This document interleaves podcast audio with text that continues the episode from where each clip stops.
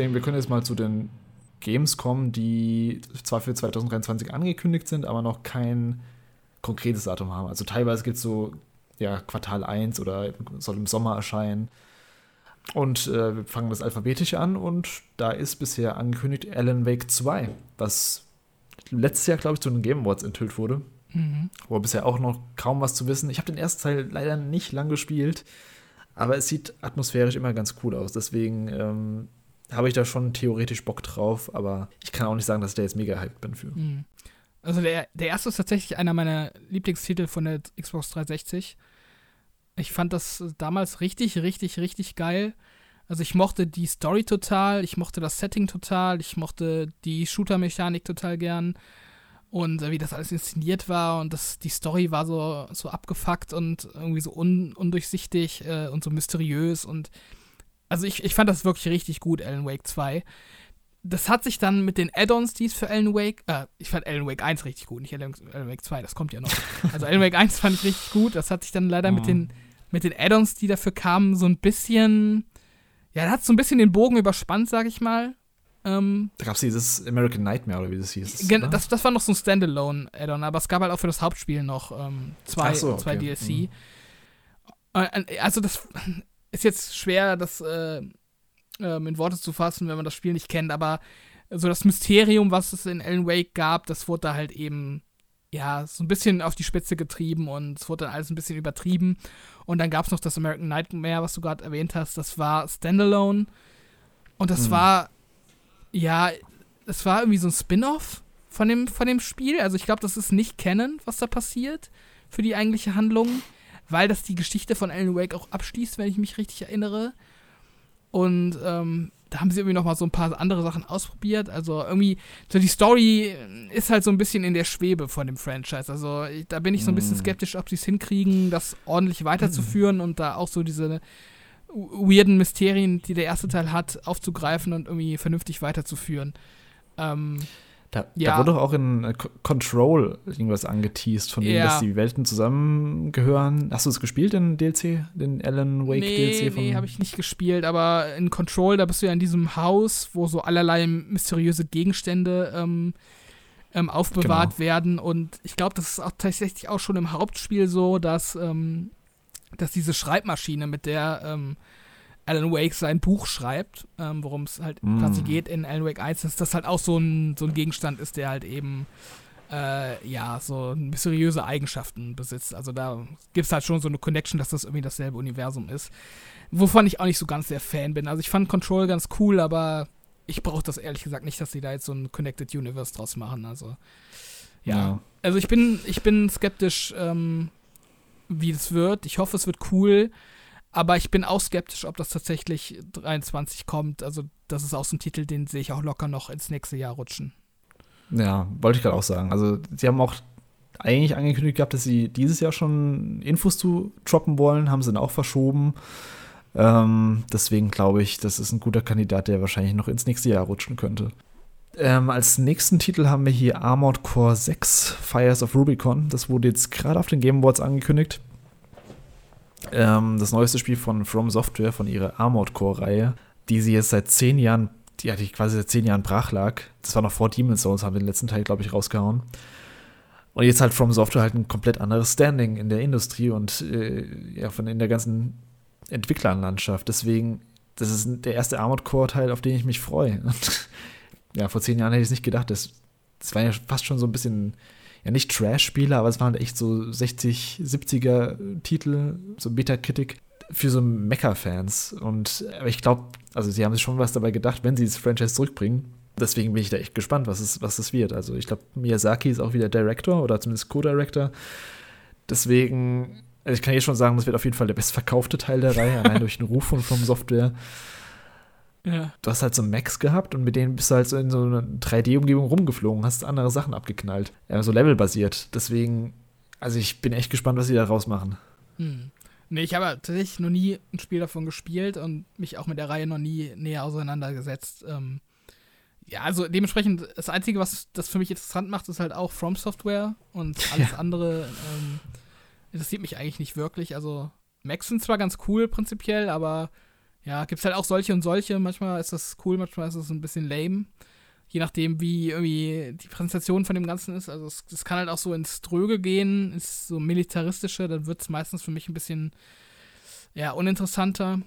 Ähm, also neugierig bin ich schon, was sie machen, weil ich finde das auch auf eine gewisse Art und Weise mutig, dass sie ähm, statt einfach ein weiteres Souls-Likes zu machen, dann damit weitermachen, weil da kann man sich auch so ein mhm. bisschen, ich will nicht sagen, äh, den Ruf ruinieren, das wäre wahrscheinlich äh, zu viel gesagt jetzt bei From Software, aber ich glaube, wenn du da jetzt so ein, so ein mittelmäßiges Spiel präsentierst als From Software, das ist schon so ein bisschen so ein, äh, so ein Knick in der Krawatte, kann man das sagen? ist das ein Ausdruck? Weiß ich mhm, nicht. Aber ja.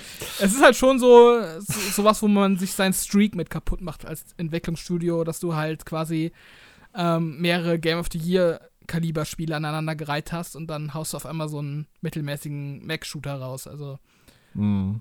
bin ich gespannt, ob das, äh, ob das aufgeht am Ende. Ähm, ich werde es im Auge behalten, aber ist jetzt für mich kein Hype-Titel, muss ich sagen. Nee, für mich auch. Ist eher so ein äh, Mal schauen, was daraus wird bei mir. Mhm. Ich finde auch interessant, dass sie den Titel Armored Core 6 genannt haben. Das ist einfach so, okay, das ist halt der sechste Teil jetzt. Keiner hat irgendwie den ersten, die ersten fünf gespielt. Also es ist Teil 6. Ja. Haben wir auch in, bei der Ankündigung gesehen, dass, dass alle so gedacht haben, was, Souls als Mecha-Spiel jetzt? Hm. Das, das einfach die Reihe gar nicht. Das soll es ja explizit auch nicht sein, das haben sie ja schon gesagt. Nee, nee. Also vielleicht hat es irgendwelche Elemente jetzt davon, also durch die Erfahrung, die sie mitgenommen haben mit den ganzen Games jetzt, aber es wird jetzt kein Souls-Game. Das wird spannend auf jeden Fall. Ähm, was auch spannend wird, wird Atlas Fallen, das neue Spiel von Deck 13. Das wurde zur Gamescom angekündigt. Ich weiß nicht, ob du dich daran erinnerst. Das war so ein bisschen, das sind die auf, auf Sand gesurft und mhm. haben verschiedene, ich glaube, das waren auch Mac-mäßige Viecher zerschnetzelt. Ähm, ich glaube, bei Gameplay hat man bisher noch kaum was gesehen. Wenn dann nur so ganz kleine Mini-Fitzel. Bin ich aber potenziell interessiert dran. Deck 13 hat ja mit The Search und, okay, Lord, Lord of Fallen war jetzt nicht so geil, aber The Search waren schon ganz kompetente Souls-Likes, die ich nie zu Ende gespielt habe, aber man hat schon gesehen, da, da ist auf jeden Fall, die haben sich ein bisschen was dabei gedacht, auf jeden Fall. Da gibt es auch diese, ähm, dass man diese Körperteile abtrennt und die dann als eigene Waffen verwendet. Ich glaube, das haben sie jetzt auch übernommen für, Dis, für Atlas Fallen, dass man da auch so ein ähnliches System hat. Aber es soll kein Souls-like wieder werden, es soll eher ein Action-Game werden, also so ein Action-Slasher, was vielleicht auch dem Game zugute kommt, wenn es nicht direkt wieder mit den ganzen From Software-Spielen verglichen wird. Mhm. Ja, das ist mir damals auf der, auf der Gamescom, ähm, ist mir das auf jeden Fall auch ins Auge gesprungen. Ähm, aber ich, da hat man auch zu wenig von gesehen, um da jetzt letztendlich ein Urteil drüber zu fällen. Und ähm, ja. Ja, ist halt sowas, was man, was man im Auge behalten kann. Aber so vom Gefühl her auch für mich eher so ein Titel, der noch ähm, verschoben werden könnte, den ich jetzt auch nicht mit Garantie im Jahr 2023 sehe, aber. Ja, kann ich mir auch gut vorstellen. Aber halt interessant, weil es halt von einem deutschen Entwickler kommt. Das auf jeden Fall. Und ich finde auch diesen Gameplay-Schnipsel, den man am Ende vom Trailer sieht, ähm, der sieht schon gut aus. Also, wenn das richtige Spiel mhm. tatsächlich auch so eine grafische Qualität hat, dann ist das äh, schon ein sehr gutes Niveau, würde ich behaupten. Und äh, ja, coole Sache eigentlich. Ja. Ähm, dann geht es weiter mit Assassin's Creed Mirage oder Mirage. Ich weiß gar nicht, wie es ausgesprochen wird. Ich glaube, Mirage wird Mirage würde ich auch sagen, ja. Der nächste Teil der Assassin's Creed-Reihe, der jetzt wieder zurück zu seinen Wurzeln gehen soll, was irgendwie lustig ist, weil es soll jetzt wieder ein bisschen mehr typisches Assassinen-Gameplay äh, sein, was ich ziemlich gut finde. Also ich, ich kritisiere die Reihe ja schon seit, äh, ja, spätestens seit Odyssey, also seit 2018, dass sie jetzt in dieses RPG- Loot-Dingens abgetrifft ist, was einfach komplett die Wurzeln der Reihe ähm, missachtet, meiner Meinung nach. Also wenn das jetzt wieder so ein, ja, so ein Oldschool Assassin's Creed wird, wie die älteren Teile mit, ja, mit äh, den Gameplay-Komfortfunktionen, die es heutzutage gibt, mit besseren Animationen, dann werde ich mir das auf jeden Fall anschauen. Ist auch kein kompletter Vollpreistitel, ich glaube, es kostet 50 Euro. Ich hoffe nicht, dass es zu kurz wird, aber das ist potenziell mal wieder ein Assassin's Creed, auf das ich mich freue kann ich so eigentlich 100% unterschreiben. Also auf jeden Fall eine bessere Entwicklung als das, was man in den letzten Jahren bekommen hat, wenn das jetzt wieder in so eine lineare Richtung geht. Ähm, ich hoffe trotzdem, sie haben es so ein bisschen weiterentwickelt. Also wenn es jetzt, jetzt zu altbacken spielt ja. und zu hakelig, ja. das wäre auch nicht so geil. Aber so einfach dieses Konzept, dass du einfach wieder Hauptmission an Hauptmission rein kannst, ohne noch irgendwie 20 Minuten mit einem Kamel irgendwo hinzureiten. Das wäre für mich auf jeden Fall schon ein Fortschritt und ähm, ja, bin ich auch auf jeden Fall gespannt drauf, ob sie da äh, was, was ordentliches mal wieder abliefern. Also. Ja, vor allem ohne, dass sie eben, dass man alle drei Meter auf fünf neue Rüstungen stößt und drei neue Waffen. Also das hat mich ja richtig abgefuckt. In Origins habe ich zuletzt gespielt und Odyssey. Nee, das war kein Assassin's Creed mehr. Das waren echt so Pseudo-RPGs in dem Assassin's Creed-Gewand. Äh, Dann auch von Ubisoft, wieder noch mit A, Avatar, Frontiers of Pandora. Hat man auch bisher noch fast gar nichts zugesehen. Mhm. Ähm, ich habe den Film bisher auch noch nicht geguckt. Ich weiß nicht, ob du da schon im Kino warst. Nee, noch nicht. Aber vielleicht, wenn der Podcast hier ausgestrahlt wird, dann war ich vielleicht drin, aber noch nicht. Ah ja. Ja, genau. Also ich bin da jetzt auch nicht hyped auf den Titel, aber ich bin ein bisschen interessiert. Ähm, habe ich, glaube ich, in einem anderen Cast auch schon mal gesagt. Das ist potenziell schon cool, die Welt von Avatar, aber wenn, die, wenn sie da jetzt so ein Live-Service-Gedöns drauf münzen, habe ich halt keinen Bock drauf. Das ist, das ist die große Gefahr dahinter. Also, sie können auf jeden Fall ziemlich easy eine geile Spielwelt kreieren. Ich meine, das ist so die große Stärke von der Avatar-Film-Franchise, ähm, dass du da einfach ja. Ähm, ja. geile Optik hast, geiles Setting äh, mit vielen Farben und ähm, Massive Entertainment ist ja dahinter, die ähm, The Division auch gemacht haben und das sah ja grafisch mhm. auch richtig gut aus und dementsprechend habe ich da auf jeden Fall Zuversicht, dass das zumindest optisch ein ziemliches Brett werden könnte. Aber ja, wie du schon sagtest, wenn das so ein Live-Service-Ding wird, wo man sich seinen eigenen Avatar gestaltet und dann irgendwie irgendwelche Affen grindet, die man abknallen muss, damit man da irgendwie, weiß ich nicht, einen neuen Lederrieben bekommt, den man sich umschnürt oder irgendwie sowas. Also, äh, ja, ist auch nicht so mein Fall. Also ich brauche da jetzt kein Destiny auf Pandora. Das, äh, das würde ich mir auf nee, jeden Fall nicht, nicht, nicht nee, antun. Mich wundert es aber auch tatsächlich, das dass man da noch kein Datum hat für jetzt Anfang des Jahres, weil ja der Film jetzt gerade im Kino läuft, wie du schon sagtest, und ähm, das wird sich eigentlich anbieten, dass da irgendwie in den nächsten Wochen bis Monaten das Spiel eigentlich erscheint, aber. Ja, ich, ich glaube, da läuft halt die Entwicklung echt nicht so rund. Hat man ja schon ein paar Berichte jetzt zugehört, dass es anscheinend ziemlich Probleme geben soll. Ich glaube, die hätten das gern mit dem Film rauskauen, also richtig gern. Weil besseres Marketing hast du ja eigentlich gar nicht. Mhm. So ein. Cross-Promo. Ähm, deswegen mal abwarten, was das wird. Danach kommt, äh, beziehungsweise ist danach, aber angeblich soll es rauskommen. Ich glaube es nicht, aber mal schauen. Black Myth Wukong, das äh, Dark Souls aus China. das kann man so ungefähr sagen. Das grafisch immer richtig geil aus seinen, seinen Gameplay-Videos, die man gesehen hat. Man spielt ja diesen, ja, wie heißt er denn? Den Affenkönig quasi ähm, aus der chinesischen Mythologie. Ja.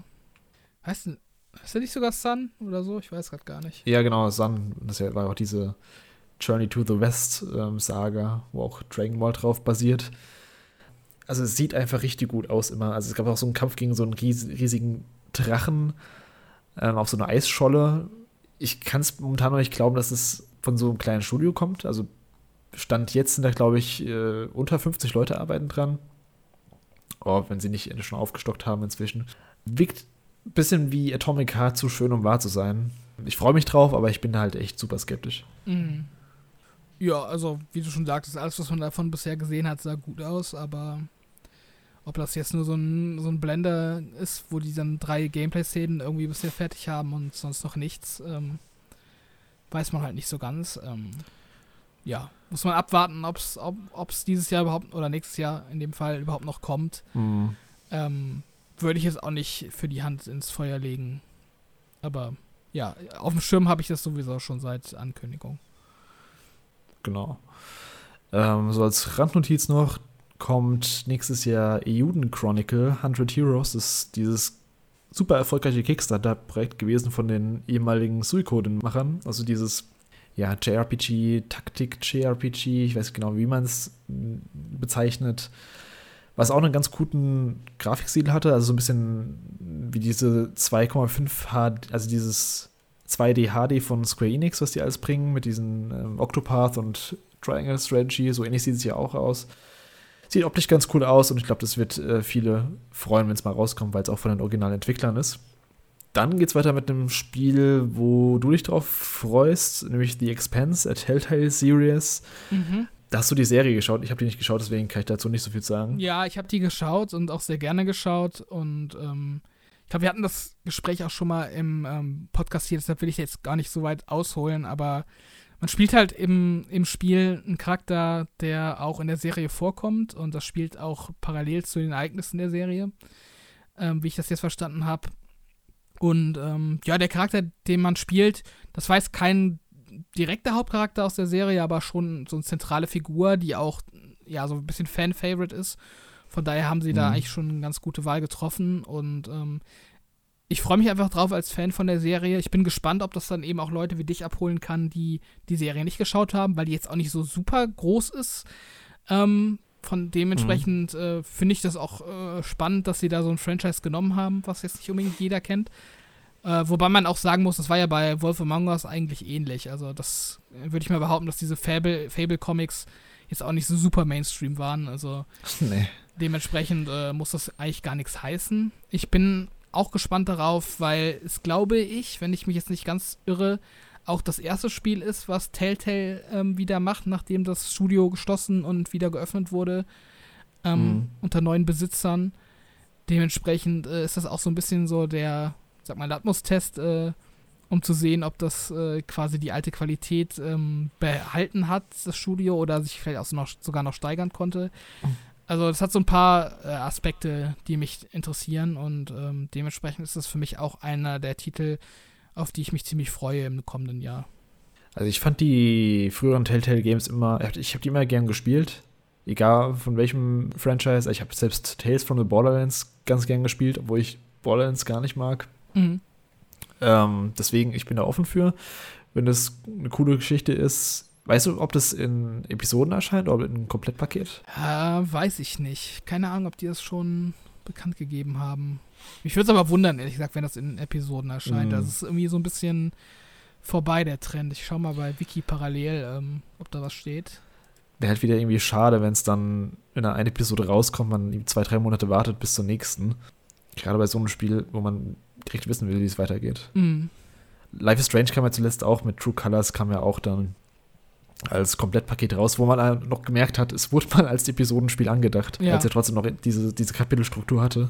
Ja, das finde ich auch gar nicht so schlimm, also das stört mich nicht. Also wenn das. Äh, nee, mich auch nicht. Also mich stört auch tatsächlich eigentlich diese Episoden-Release-Strategie nicht so wirklich. Ich fand das eigentlich immer ganz nett. Gerade so als ähm, The Walking Dead angefangen hat, da hat das so gefühlt fast jeder gespielt. Und da hat es mhm. dann auch Spaß gemacht, irgendwie nach jeder Episode so ein bisschen im Internet zu gucken, wie die Leute reagiert haben und was sie zu der neuen ja. Folge sagen. Ähm, das hat halt später so ein bisschen an Relevanz dann verloren, weil die späteren Staffeln und Spin-offs nicht mehr so den Anklang gefunden haben. Aber am Anfang war das echt ja. cool. Ähm, später war es teilweise auch echt zu lang, die Releases. Also ich glaube, das war jetzt bei Life is Strange, aber Life is Strange 2 hat, glaube ich, fast zwei Jahre, also eineinhalb Jahre gedauert, bis es komplett raus war. Was halt echt zu lang ist für so ein Spiel.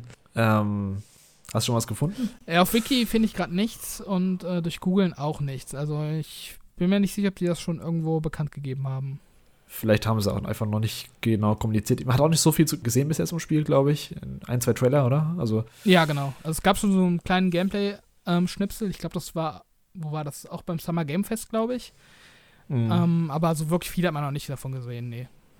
Ähm, wo wir gerade bei Telltale sind, wir können ja mal dann gleich mal den anderen Titel mit auf die Liste packen, nämlich The Wolf Among Us 2 ist auch angekündigt für 2023 was ja auch schon eine ziemlich turbulente Entwicklungsgeschichte hinter sich hat, was mal angekündigt wurde, dann eben gecancelt wurde, als Telltale pleite ging und dann wieder, ja, wieder aus der Asche quasi gehoben wurde.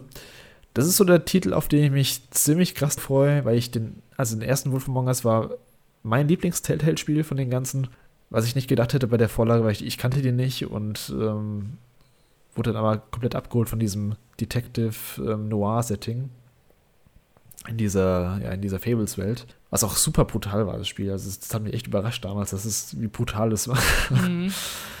ähm, ich weiß nicht, wo sie storytechnisch hingehen. Ich weiß, dass der erste Teil einen Cliffhanger damals hatte, den ich unbedingt wollte, dass, dass der äh, aufgelöst wird.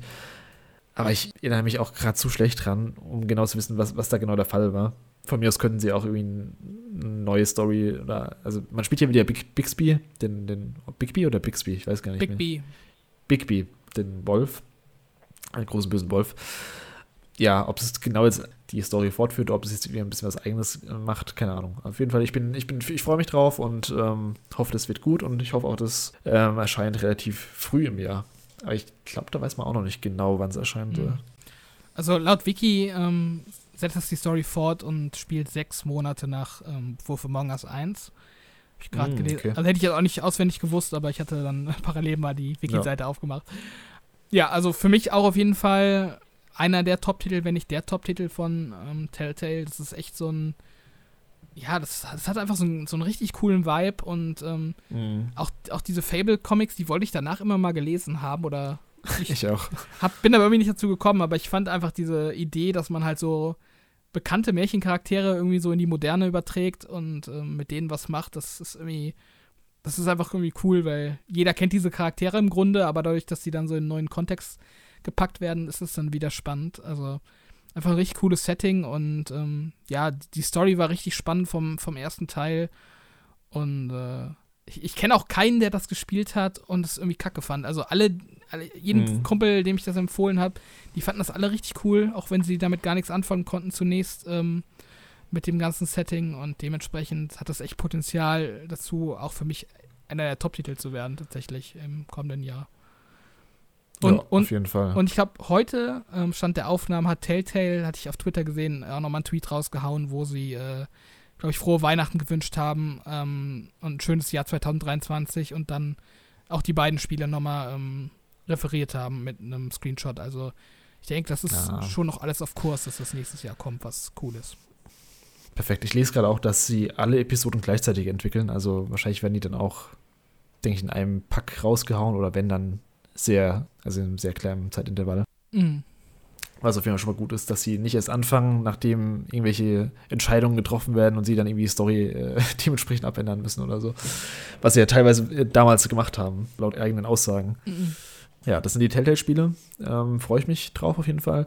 Dann, was wahrscheinlich auch nicht dieses Jahr erscheint, also ich kann es mir nicht vorstellen, wenn Final Fantasy 16 nächstes Jahr erscheint, ist angekündigt für Winter 2023. Äh, Final Fantasy VII Rebirth, der zweite Teil vom Final Fantasy VII Remake-Projekt. Wer stand jetzt mein Most Wanted generell von allen Spielen? Weil ich einfach unbedingt wissen will, wie es weitergeht. Also, wer Remake gespielt hat, der weiß ja, dass es nicht nur ein Remake ist, sondern in gewisser Hinsicht auch ein Sequel. Mhm. Ich finde die Welt von Final Fantasy VII einfach super gut. Also, es ist mit meiner Lieblingsspielewelt generell. Dieses ja, steampunkige Fantasy-Mix in der modernen, also es macht mich einfach komplett an. In Rebirth jetzt im zweiten Teil gehen sie jetzt aus Midgar raus. Das Remake, das erste war ja relativ linear. Du hast eben in der Stadt Midgar deine dein ganze Story gehabt. Und jetzt öffnet sich quasi die Spielwelt. Im Original gehst du quasi auf die, ja, diese abstrahierte Landkarte geht dann raus, wo du dann deine Oberwelt hast, wo du dann in die Städte gehen kannst und alles. Da bin ich mal gespannt, wie sie das umsetzen. Ob das jetzt, ich glaube nicht, dass es ein komplettes Open-World-Spiel ist. Ich will es auch gar nicht haben. Ich hoffe, das ist zonenbasiert, wie die Elternteile ja, jetzt kam ja letztens auch Crisis Core Reunion raus, was ja nun mal so die Vorgeschichte ist von Final Fantasy VII, wo man auch schon so ein paar Locations so ein bisschen in einem besseren grafischen Gewand sieht, was so einen kleinen Vorgeschmack gibt. Und ja, da freue ich mich auf jeden Fall drauf. Ich glaube, du hast das Remake noch gar nicht gespielt, kann es sein? Ich habe das Remake nicht gespielt und das Original auch nicht. Also Final Fantasy ah, okay. VII ist für mich echt so ein, so ein Klassiker-Franchise, was immer genannt wird, so als ja, eins der besten Spiele überhaupt. So in einer in einem Atemzug quasi mit so was wie Mario 64 oder so. Mhm. Oder weiß ich nicht, Ocarina of Time. Und äh, das ist für mich so auf einem Level in der Wahrnehmung, sag ich mal. Aber. Ja, es war auf jeden Fall auch ähm, so vom Einfluss her, mhm. das gleichzustellen. Also, es, weil es hat, also Final Fantasy VII hat eben JRPGs damals im Westen quasi salonfähig gemacht und populär gemacht. Es war auch der erste Teil, der nach Europa gekommen ist, lustigerweise. Also die ganzen Teile davor kamen nie nach Europa. Und dann mit sieben haben sie richtig so vom Marketingtechnik auf die Kacke gehauen und äh, alles raus, rausgeballert, was, was ging. Mhm. Ja. ja. Ich habe nur Final Fantasy VIII damals gespielt. Das war das mit, mit Squall, ne? Genau, genau. Ja, das habe ich gespielt. Das war ja auch in so einem ähnlichen, also ähnlichen Setting, sage ich mal, auch so eine moderne. Ähm, Gibt es auch übrigens ein PS Plus, glaube ich. Ich glaube, du hast es ja auch gerade noch. Also. Ja, ich werde das, also ich werde da garantiert irgendwann mal, wenn ich die Zeit finde, mich da mal reinarbeiten, aber hat jetzt noch ein bisschen Zeit, glaube ich, bis ich dazu komme. Ja. ich finde, man muss das Original noch nicht gespielt haben, unbedingt. Also es, es bringt zwar schon was für, für die ganze, ähm, auch die ganze Meta-Story, die da noch mit eingewoben wird, aber ich, also ich kenne auch viele, die es mit äh, Remake angefangen haben und dann jetzt große ähm, Final Fantasy VII-Fans geworden sind. Deswegen, also, wer es noch nicht gespielt hat, gerne mal reinschauen, gibt es gerade auch im PS Plus. Ähm, dann kommt, ich glaube auch nach einigen Verschiebungen, oder ich weiß gar nicht, ob es schon ein Datum hatte, aber gefühlt wurde es schon ein paar Mal verschoben, Forza Motorsport, der neueste Teil. Mhm. Heißt nur Forza Motorsport? Ich glaube das ja. mich gerade. Okay. Ja, wenn, die, wenn ähm, die Zahlen zu, zu groß werden, dann wird die halt irgendwann gestrichen. Ich glaube, das wäre jetzt der achte Teil. Sind aktuell? Achte? Achte, okay. Glaube ich, ja. Ja gut, kann nicht jeder wie Final Fantasy mit, mit 16 äh, hinten dran machen. Könnte auch schon der neunte sein, ich bin mir gerade gar nicht so sicher. ähm, ja, also ich weiß gar nicht, ob es verschoben wurde. Es wurde halt immer mal so erwähnt, beiläufig, ähm, dass sie an einem ja. neuen Forza arbeiten. Das auf jeden Fall. Ähm, also es gab immer so Gemunkel äh, über die Jahre. Ähm, gut, ist halt natürlich auch klar, woran soll Turn 10 äh, jetzt letztendlich äh, auch sonst arbeiten. Äh, es wurde ja auch damals, ich glaube, zu, zum Xbox Series Reveal wurde es auch schon angeteased, also ganz am Anfang, als die Konsole enthüllt wurde. Ja, da gab es auf jeden Fall Forza-Szenen in diesem ersten Trailer, das stimmt. Ähm, ja, das ist jetzt auch schon zwei Jahre her, also ja. Ja, also erste Gameplay, das hat man dann dieses Jahr, also ja, genau, also 2022 auf der auf der E3, quasi E3-Konferenz von Microsoft gesehen. Mhm. Ähm, und ich glaube, das ist, wird einfach eine grundsolide Fortsetzung von Forza. Also es ist halt echt schon ein paar Jahre her jetzt tatsächlich, dass das letzte kam. Das müsste auch so, weiß nicht, 2017 oder so gewesen sein. 2017, 2018. Mhm. Sowas um den Dreh. Also, schon eine Weile her, ja. Ja. Und ähm, dementsprechend wird es dann auch mal Zeit, dass da was Neues kommt. Ähm, ich finde, was man gesehen hat, das sah schon ziemlich beeindruckend aus, tatsächlich. Ähm, was so die grafische, grafische Qualität angeht und wie sie dann auch, ähm, ja, so bekannte Strecken aus dem Forza-Universum jetzt für die neue Konsolengeneration nochmal überarbeitet haben und grafisch aufgewertet haben. Ich bin nicht so der allergrößte Motorsport-Fan, also ich bin schon eher der Horizon-Spieler, aber ähm, ich freue mich da auf jeden Fall drauf und werde da auch garantiert zum Launch direkt mal reinschauen. Ähm, Game Pass sei Dank. Ähm, ja, also ich glaube, das wird einfach ein sehr gutes Spiel, aber das ist natürlich auch immer so ein, so ein Liebhaber-Genre, ne? Also das ist jetzt nichts, was irgendwie mm. jeden so unbedingt erreicht, aber ich denke mal, die Qualität wird man dem Spiel kaum absprechen können. Also zumindest nach dem, was man bisher davon gesehen hat. Ja, das ist halt wahrscheinlich auch dann wieder die, das gleiche Klientel, was sich auch Gran Turismo holt. Was halt auch eigentlich eine super Nische ist, aber gleichzeitig auch eine super große Nische. Also, mm. ja, hat auf jeden Fall seine Fans. Dann habe ich hier noch aufgeschrieben Grand Blue Fantasy Relink. Das ist jetzt gefühlt auch, das zeige ich gefühlt auch schon seit, ich glaube, drei Jahren oder so, dass das nächste Jahr rauskommt. Äh, ist auch so ein JRPG, wo man Platinum Games dran angearbeitet hat, also so ein Action-Kampfsystem hat. So ein Anime-Style im Grand Blue-Universum. Ich kenne mich da nicht, nicht so aus, aber es sah immer ganz gut aus von dem, was man gesehen hat. Also so eine Art Action-RPG, Action JRPG, Platinum-like ja, Character-Action-Kampfsystem mit einer schönen, fantasievollen Welt. Ähm, keine Ahnung, also das wird auch schon seit Jahren verschoben, deswegen ich gebe da nichts drauf, dass es dieses Jahr kommt, aber vielleicht kommt es ja doch. Das ist jetzt eine kleine Überraschung. Mal schauen. Sieht inzwischen auch nicht mehr so beeindruckend aus wie von vor, ich glaube, fünf Jahren oder so hat man das erste Gameplay mal gesehen. da sah es echt noch richtig gut aus, der Anime-Stil. Inzwischen hat man auch schon andere Titel gesehen, die da, ja, die da aufgeholt haben. Aber auf jeden Fall können sich JRPG-Fans äh, mal markieren, dass das auch noch irgendwann kommen soll. Danach kommt wieder ein Titel, auf den ich mich aber richtig freue, nämlich Hollow Knight Silk Song. War ja auch lange jetzt äh, so die Frage, wann kommt es, äh, auf welche Plattformen kommt es. Im Endeffekt kommt es jetzt auf allen Plattformen, obwohl es zuerst nur für Switch angekündigt war. Äh, kommt sogar ein Game Pass im Day One. War ja auch so die Frage, es wurde ja bei der Xbox E3-Presskonferenz vorgestellt und dann war ja, war ja die Frage im Raum, ja, kommt das jetzt auch innerhalb von einem Jahr raus, weil sie gemeint haben, alle Titel, die sie hier zeigen, erscheinen innerhalb von einem Jahr. Äh, sie haben im Nachhinein gemeint, ja, kommt raus. Also das heißt, es wird in der ersten Jahreshälfte rauskommen. Soll zumindest. Äh, will ich meine Hand für nicht ins Feuer legen, aber Hollow Knight ist meiner Meinung nach das beste Metroidvania, zumindest das beste 2D-Metroidvania. Deswegen freue ich mich da dementsprechend drauf. Und äh, Six Song sieht auch wieder richtig gut aus. Und ich, wie gesagt, ich habe es vor, wann waren das? Vier Jahren bei Nintendo damals angespielt vor drei Jahren, ich weiß gar nicht, 2019 müsste es gewesen sein. Und hat sich damals schon gut gespielt. Also, ich weiß nicht, ob Corona die so krass getroffen hat, aber es ist eigentlich auch noch so ein super kleines Team. Aber was da genau jetzt, ob die so ambitioniert sind, dass sie einfach das, den Scope von dem Spiel so krass erweitert haben, was ich mir wahrscheinlich eher vorstellen kann bei dem Team. Aber ähm, ich glaube, das wird so oder so auf jeden Fall ein ziemlich guter Titel. Mhm.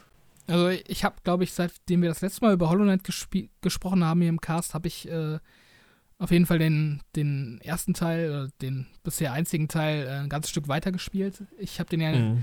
nie durchgespielt. Ich habe den ein paar Mal angefangen gehabt und ähm, bin dann irgendwie immer relativ äh, zu Beginn irgendwo stecken geblieben.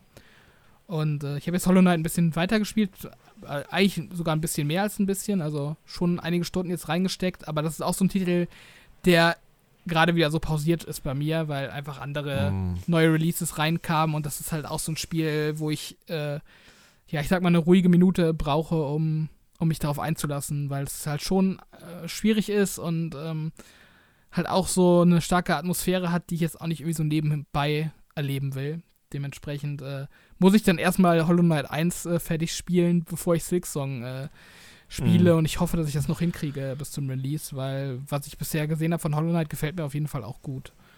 Dementsprechend. Ja.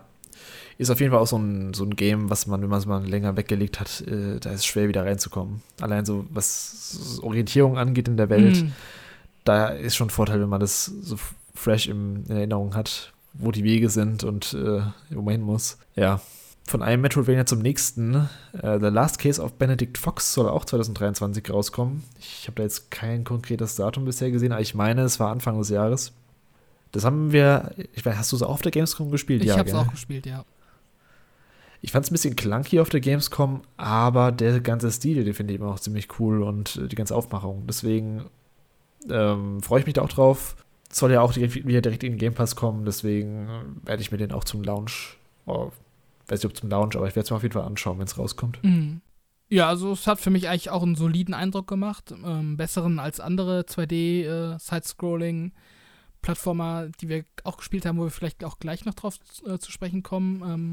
Ähm, mhm. Also insgesamt fand ich das schon ordentlich, so vom Ersteindruck. Und ähm, wie du schon sagst, der Stil ist eigentlich ganz cool. Ist nicht so 0815, halt auch so ein bisschen ähm, Cthulhu-mäßig, so mit irgendwelchen äh, Dämonenviechern und Wechsel von Dimensionen auch innerhalb der Spielwelt. Also könnte schon oh. einen ganz coolen eigenen äh, Twist auch haben in, in dem Genre und dementsprechend ist das bei mir auf jeden Fall auf dem Schirm, was so, ähm, ja, Game Pass Releases aus der ersten Jahreshälfte angeht.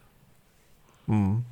Ähm, dann gibt es noch von Bloober Teams Layers of Fears. Ich habe die ganzen Layer, Layer, of, Layer of 4 hießen, glaube Nee, Layers of 4, nur ohne S hießen die, glaube ich. Nicht gespielt, ich wollte die alle mal nachholen. Ähm, hast, du, hast du die mal gespielt? Nee, habe ich alle nicht gespielt. Okay, die hat nämlich gar nicht so einen schlechten Ruf, obwohl Bloober Team ja gerne so ein bisschen schlecht geredet wird. Weiß man auch nicht so viel zu, außer dass man diesen Trailer gesehen hat, der ganz stimmig war. Ob es auch dieses Jahr erscheint, weiß ich nicht. Muss man schauen. Dann als nächstes haben wir, was wir auch auf der Gamescom gespielt haben, Lies of P, das Pinocchio Souls-like. Ähm, ich bezeichne es auch gerne so ein bisschen als Mischung aus Bloodborne und Bioshock. so vom Stil her. Was mich einfach komplett abholt, allein vom, ja, von der Aufmachung her. Fand ich gameplay-technisch auch auf der Gamescom richtig gut, hat mir richtig viel Spaß gemacht. Das Kampfsystem war schön wuchtig, das Gegnerdesign sah gut aus. Und äh, ich habe schon, ich habe seit Bloodborne Lust auf so eine auch wieder so eine Art Spiel, was halt danach nicht mehr kam. Das kennt Bloodborne 2 bis heute. Mhm. Und Last of P füllt da so ein bisschen die Lücke. Und äh, mal schauen, ob es nächstes Jahr rauskommt. Das ist ja auch nicht so das mega große Team. Aber wenn es rauskommt, dann ist es bei mir auf jeden Fall ein Day One-Titel. Ja, auf jeden Fall. Also wir hatten ja schon ausführlicher drüber gesprochen im, im Nachgespräch zur Gamescom. Und ähm, haben das ja schon über, über den Klee gelobt. Und ähm, ja, seitdem hat man leider nicht so viel Neues davon gesehen, beziehungsweise gar nichts. Mir fällt jetzt gerade nicht ein, dass man da nochmal irgendwie einen Trailer gesehen hat seitdem. Ähm, ist ein bisschen schade. Also sie haben, sie haben gerade im letzten irgendwelche Videos gepostet. Ich glaube, das könnten auch alte Trailer gewesen sein, die sie nochmal neu auf den PlayStation und Xbox-Kanälen veröffentlicht haben. Hm. Ja, also, wie du schon sagst, auf jeden Fall einen sehr guten Eindruck gemacht und äh, auch so ein bisschen der Überraschungshit der Gamescom gewesen und äh, dementsprechend ja. habe ich da hohe Erwartungen und freue mich. Macht halt auch mal gleich ein bisschen mehr Hoffnung, wenn man es auch mal direkt gespielt hat, schon ein Jahr vorher und es nicht scheiße ist. Ja. ja. ähm, Im Gegensatz zu Suicide Squad, das vielleicht äh, Superhelden-Game, wo wir uns ein bisschen mehr drauf freuen, ist Marvel Spider-Man 2. Hast du Miles Morales ähm, nachgeholt inzwischen? Ja, ich habe das äh, war das vorgestern durchgespielt. Ah, cool, okay. Also gerade kürzlich erst. Und ähm, ja, so Spider-Man 2 wird dann auch mehr oder weniger äh, unmittelbar an die Story von Miles Morales anschließen. Ähm, sowohl genau. Peter Parker als auch Miles sind ähm, jetzt quasi als Spider-Man aktiv in New York. Und ähm, ich glaube, im Trailer hat man nicht so viel gesehen, außer dass Venom einer der Hauptgegner sein wird. Mm, ähm, ja. Also ich, ich fand Miles Morales auch wieder gut, wobei ich sagen muss, es hat sich so ein bisschen abgenutzt, das Konzept für mich. Also ich, ich Echt? Okay. ja, also ich, ich, ich mochte Spider-Man äh, ohne äh, Zahl, also Spider-Man hieß das ja, glaube ich. Ähm, fand, ja. fand ich richtig, richtig gut. Hatte ich richtig Spaß mit. Ich bin mhm. auch großer Spider-Man-Fan. Und äh, Miles Morales wirkte halt so ein bisschen aufgewärmt ähm, ohne wirklich eigene Ideen zu haben. Also es gab so ein paar neue Moves im, im Kampfsystem. Ähm, ich weiß nicht, ob du es gespielt hast. Ähm, ja, die, ja, ja. ja, es gab ja diesen Venom-Angriffe von, von Miles. Genau, das, das fand ich ganz cool. Also ich fand auch, Miles hat sich so vom reinen Kämpfen her besser gespielt als Peter sogar ähm, aus dem Hauptspiel. Es gab zwar weniger Gadgets, mhm. was ich aber gar nicht so schlimm fand, weil äh, ich habe die meisten davon eh nie benutzt im Hauptspiel. Ähm, aber ich, ich kann dir zustimmen in der Hinsicht, dass es hat sich schon sehr samey angefühlt. Und das ist auch so ein bisschen meine Befürchtung für Marvel Spider-Man 2. Vor allem, dass man jetzt wahrscheinlich schon wieder New York, also als äh, offene Spielwelt hat. Was dann so nach dem dritten Game, puh, also da, da müssen die halt schon die Spielwelt ordentlich umkrempeln oder zumindest irgendwas neu machen. Also ich, ich bin jetzt genug durch New York geschwungen, ich sag's mal so. da muss noch irgendwie ein bisschen was anderes kommen. Also vielleicht ein keine Ahnung, wenn sie den Filmen folgen, dass sie mal in eine andere Stadt gehen oder keine Ahnung, das glaube ich zwar nicht, aber wäre zumindest zu, zu wünschen. Und wie jetzt die beiden, also man hat ja schon ein bisschen im Trailer gesehen, dass sie jetzt so Koop-Action reinbringen, ob man dann on the fly wechseln kann zwischen den beiden oder ob es ein Zwei-Spieler-Koop gibt, ähm, bin ich mal gespannt. Also ist auf jeden Fall Potenzial da, dass sie da noch einiges ähm, reinhauen. Ich bin aber ehrlich gesagt von dem Insomniac Wolverine-Spiel ein bisschen mehr, ein bisschen mehr gehypt. Einfach mhm. weil es ein bisschen ein fresheres Konzept ist. Aber das dauert ja wahrscheinlich noch ein, zwei Jährchen. Mhm. Ja, also, also ich freue mich schon drauf auf Spider-Man 2. Ich habe da auch, mhm. ich bin mir auch ziemlich sicher, dass es mindestens gut wird, aber ja, so, so ein paar Sachen sollten sie schon nochmal überarbeiten oder halt sich äh, ein bisschen was Neues ausdenken. Auch so die Story von Miles Morales, die fand ich auch richtig schlecht. Nicht, ja, die fand ich auch nicht so, so also gerade den Bösewicht fand ich ziemlich ja, schwach. also das war, also es war halt wirklich crap. Ich fand eigentlich die Story von, von vom Spider-Man, also von dem Ursprungsspiel, mhm. die fand ich eigentlich ganz nett. Die war, die war jetzt nicht super irgendwie komplex oder so, aber das war halt so eine, so eine gute, unterhaltsame Comic-Story. Ähm, ja, und Miles Morales, das war halt irgendwie einfach, es war nichts Halbes und nichts Ganzes. Es war einfach irgendwie, ja, war einfach nicht mehr ein Fall, weiß ich nicht. Also ich, ich bin tatsächlich ein bisschen enttäuscht äh, da rausgegangen, sag ich mal, aus, aus mm, Miles Morales. Okay. Aber also ich, ich fand Miles Morales schon, schon ganz gut. Ähm, ich fand den Vibe auch ganz cool, den, den das ganze Spiel hatte mit diesem, äh, wie, heißt die, wie hieß die Stadt nochmal? Ähm, Harlem? Harlem, ja, das fand ich eigentlich, also dieses, dieses schwarzen Viertel fand ich ganz cool. Auch diese, den Soundtrack fand ich auch nice. Ja, ist halt jetzt die Frage, wie sie das ähm, kombinieren. Wie gesagt, also ich, ich die größte Befürchtung habe ich ähm, in Sachen Spielwelt, dass das eben einfach nur mal das Gleiche wird. Da müssen sie echt ein paar Sachen über, überlegen. Aber es wird auf jeden Fall ein sehr guter Titel. Das kann man, glaube ich, jetzt schon sagen, dass das nicht, dass es nicht schlecht wird. Mhm. Ähm, dann kommt, also soll noch kommen Minecraft Legends. Das war, glaube ich, dieses RTS-Minecraft-Spiel. Äh, ja, ja. Ähm, wo man auch nicht so viel zugesehen hat, glaube ich. Also ich, ich erinnere mich an diesen einen Trailer mit diesen keine Hunderten von Soldaten, aber ich, Gameplay-technisch, keine Ahnung, konnte man es schon anspielen irgendwo? Ja, gute Frage. Bin ich jetzt tatsächlich auch überfragt, ähm, ob man das schon anspielen konnte. Ich habe es eigentlich auch nur notiert für unsere Liste, weil ich einfach interessant finde, was die mit dem Minecraft-Franchise so alles anstellen. Also, Dungeons hatte ich durchgespielt. Ähm, ich glaube, das hast du gar nicht gespielt, oder? Minecraft Dungeons? Nee, nee, nee. Das ist halt auch so ein Titel, der ist halt so in der ich sag mal so, in der Hardcore-Gamer- ähm, Szene ist er jetzt nicht so wirklich auf dem Schirm, würde ich mal behaupten. Aber ich glaube, der ist schon ziemlich erfolgreich. Also, das ist schon so ein Spin-off, was, was Erfolg hatte, was man jetzt auch nicht unbedingt erwarten könnte. Das war halt so eine Art Diablo-Klon mit Minecraft-Skin. Und mhm. ähm, als Spiel war das auch durchaus in Ordnung. Also, es ist kein übermäßig geiles Spiel gewesen, aber hat sich eigentlich so ganz angenehm wegge weggespielt und es gibt auch immer wieder neue ähm, Updates dafür und Erweiterungen, ähm, was ich so mitbekomme am Rande. Und äh, ja, Legends jetzt so als, als Rollen, äh, nicht Rollenspiel, aber ähm, Echtzeit-Strategiespiel. Ähm, ich bin einfach gespannt, was sie, was sie damit machen und ob das äh, genauso Erfolg haben wird. Ich bin jetzt nicht jemand, der da sich quasi aus großem Eigeninteresse darauf freut, aber einfach aus so mhm. einer Neugierde heraus quasi. Ja, ist schon interessant, dass sie jetzt da quasi so einen Diablo-like und jetzt noch ein ATS gemacht haben. Also äh, vom, vom Look her macht mich halt Minecraft gar nicht an. Also ich habe das Hauptspiel halt ein paar Mal gespielt, ein paar Stunden. War auch ganz lustig, so ein paar Häuser zu bauen und sowas, aber äh, ich finde, es sieht halt einfach hässlich wie die Nacht. ähm, ja, wirkt auch eher so, als wäre es so ein bisschen an Kinder gerichtet, das Minecraft Legends wieder. Also, ob das vielleicht so ein bisschen runtergedampftes Gameplay ist, ein bisschen simpleres Gameplay. Ähm, ja, mal schauen. Dann gibt's ja nicht ähnliches Genre, aber ähm, Real-Time Strategy gibt es auch bei Pikmin. Und Pikmin 4 wurde ja gerade vor ein paar Monaten angekündigt. Nach, ja, es wurde schon mal angeteased von Miyamoto, das war vor acht Jahren oder so.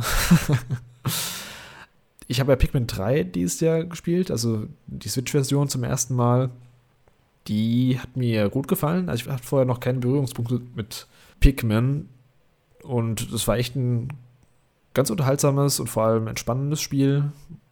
Jetzt nicht super komplex in seiner Aufmachung, also in seinen, seinen Rätseln, die es, die es einen in den Weg stellt. Ich hoffe, dass sie ein paar mehr Sachen machen als in Pikmin 3. Also nicht mehr, vielleicht paar komplexere Rätsel. Also ich fand das bei Pikmin 3 schon relativ einfach, dass man immer wusste, hier müssen die Wasserpigmen hin, um die Wasserbrücke zu bauen.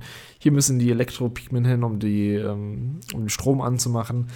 Dass man da vielleicht noch ein bisschen um die Ecke decken muss und ähm, ein paar komplexere Sachen reinbringt. Aber so generell bin ich, bin ich da schon interessiert. Ich werde es mir aber wahrscheinlich jetzt nicht zum Launch holen. Das wäre auch wieder so ein Titel, den ich irgendwann mal nachholen werde. Hast du irgendwelche Berührungspunkte mit Pikmin? Nee, also ich finde die Reihe immer ganz niedlich und ich mag den Look davon, mhm. aber war jetzt nie sowas, was mich wirklich ähm, spielerisch gereizt hat und deshalb werde ich auch Pikmin 4 wahrscheinlich nicht spielen. Also, da ist die Chance größer, dass ich mal Pikmin 3 nachhole. Mhm. Ja, kannst du machen. Das kriegt man auch relativ günstig inzwischen, glaube ich, für so 20 Euro oder so. Danach geht es weiter mit Planet of Lana. Haben wir auch auf der Gamescom gespielt. Dieses, äh, ja, 2D, ähm, Limbo-like, äh, Inside-like. Rätsel-Side-Scrolling-Game. Rätsel-Side-Scroller, Puzzle, eher so ein Puzzle-Plattformer, so ein bisschen. Der noch technisch ziemlich unrund war auf der Gamescom, aber das können sie ja noch fixen bis zum Release. Und jetzt im ersten, ich glaube, es war der Einstieg vom Game, auch nicht so super spektakulär war. Aber ich finde es trotzdem immer ganz charmant, wenn ich den Trailer sehe. Deswegen habe ich es mal auf die Liste gepackt. Mhm. Ja, also der Jahresrückblick, der kommt ja, glaube ich, ähm, erst nach diesem Cast raus, mhm. wahrscheinlich. Mhm. Aber ich kann schon mal sagen, dass so für mich so ein bisschen diese, diese Art Spiel, diese Indie 2D Sidescrolling mit ein bisschen Plattformen und äh, entweder Kämpfen oder Rätsel, ich habe ein bisschen das Gefühl, das ist so ein bisschen das neue Genre, was sich so Indie-Devs rausgeguckt haben, was irgendwie einfach äh, zu machen ist. Ich weiß nicht, es hm. klingt jetzt immer so ein bisschen so ein bisschen böse, aber ähm, da gab es jetzt gerade in diesem Jahr so ein paar Titel, die mich echt genervt haben, wo ich das Gefühl hatte, das ist einfach so so richtig einfallslos vom Gameplay her und ähm, überhaupt nicht durchdacht und auch so Style over Substance mäßig, dass sie vielleicht einen ganz coolen Grafikstil haben, ähm, aber dann vom Gameplay nicht wirklich was abliefern. Also da gab es echt in der Vergangenheit mhm. einige Titel, die so in die Kerbe schlagen und ich habe ein bisschen die Befürchtung, dass Planet of Lana da auch so einer wird. Also es halt ganz niedlich aussieht, so ein bisschen Ghibli-mäßig vielleicht, mhm. aber ähm, dass da spielerisch nicht so viel dahinter ist. Ähm, ja, dementsprechend bin ich da eher, eher vorsichtig nach der Gamescom-Erfahrung. Ja, welchen Titel du da wohl meinst, den wir noch ansprechen im ja. Jahresend-Podcast, kleiner Teaser. Ähm, es sind, aber, es ja. sind wie gesagt mehrere. Ach, es sind mehrere, okay. Mehrere, aber, ja. ja. Ich habe bei einem auf jeden Fall auch viel zu sagen noch. Ja, aber vielleicht von einem Genre, was also Gameplay-Technik eher so wenig bietet, zu The Plucky Squire, was, was mich im Trailer ziemlich überrascht hat. Ich weiß nicht, ob du den Trailer gesehen hast. Das sagt mir gerade gar ähm, nichts das ist so ein Spiel, das fängt an in so einem, in so einem Kinderbuch im 2D-Stil. Du läufst mit so einem kleinen Ritter rum, äh, Ach, äh, 2D-Side-Scroll-mäßig. Und, und auf einmal mich. springt das Männchen aus dem Buch raus und du bist auf dem Tisch in der 3D-Umgebung.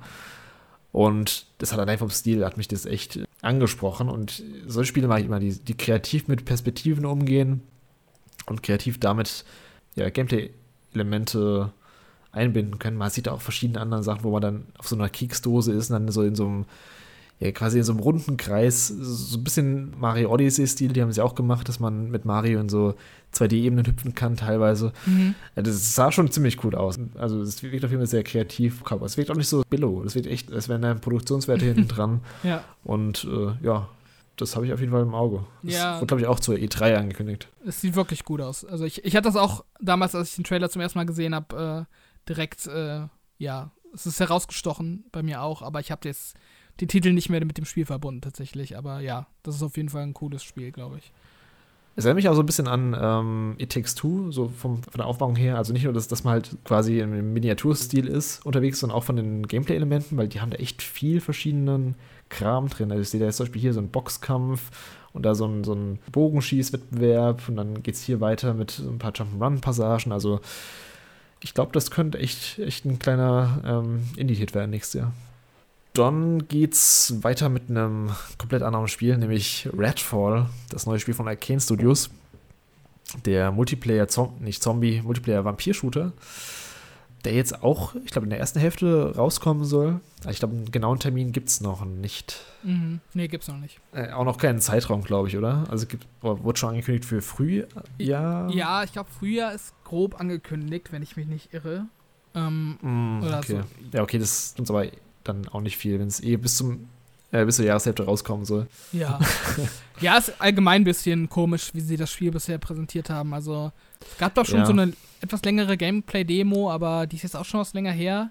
Seitdem gab es, glaube ich, ein, zwei neue Trailer, die im Endeffekt äh, ein bisschen so versendet wurden. Also, die wurden irgendwie zu so einem willkürlichen Zeitpunkt irgendwann mal rausgehauen. Ähm, zumindest ein Trailer, an den ich mich jetzt konkret erinnere.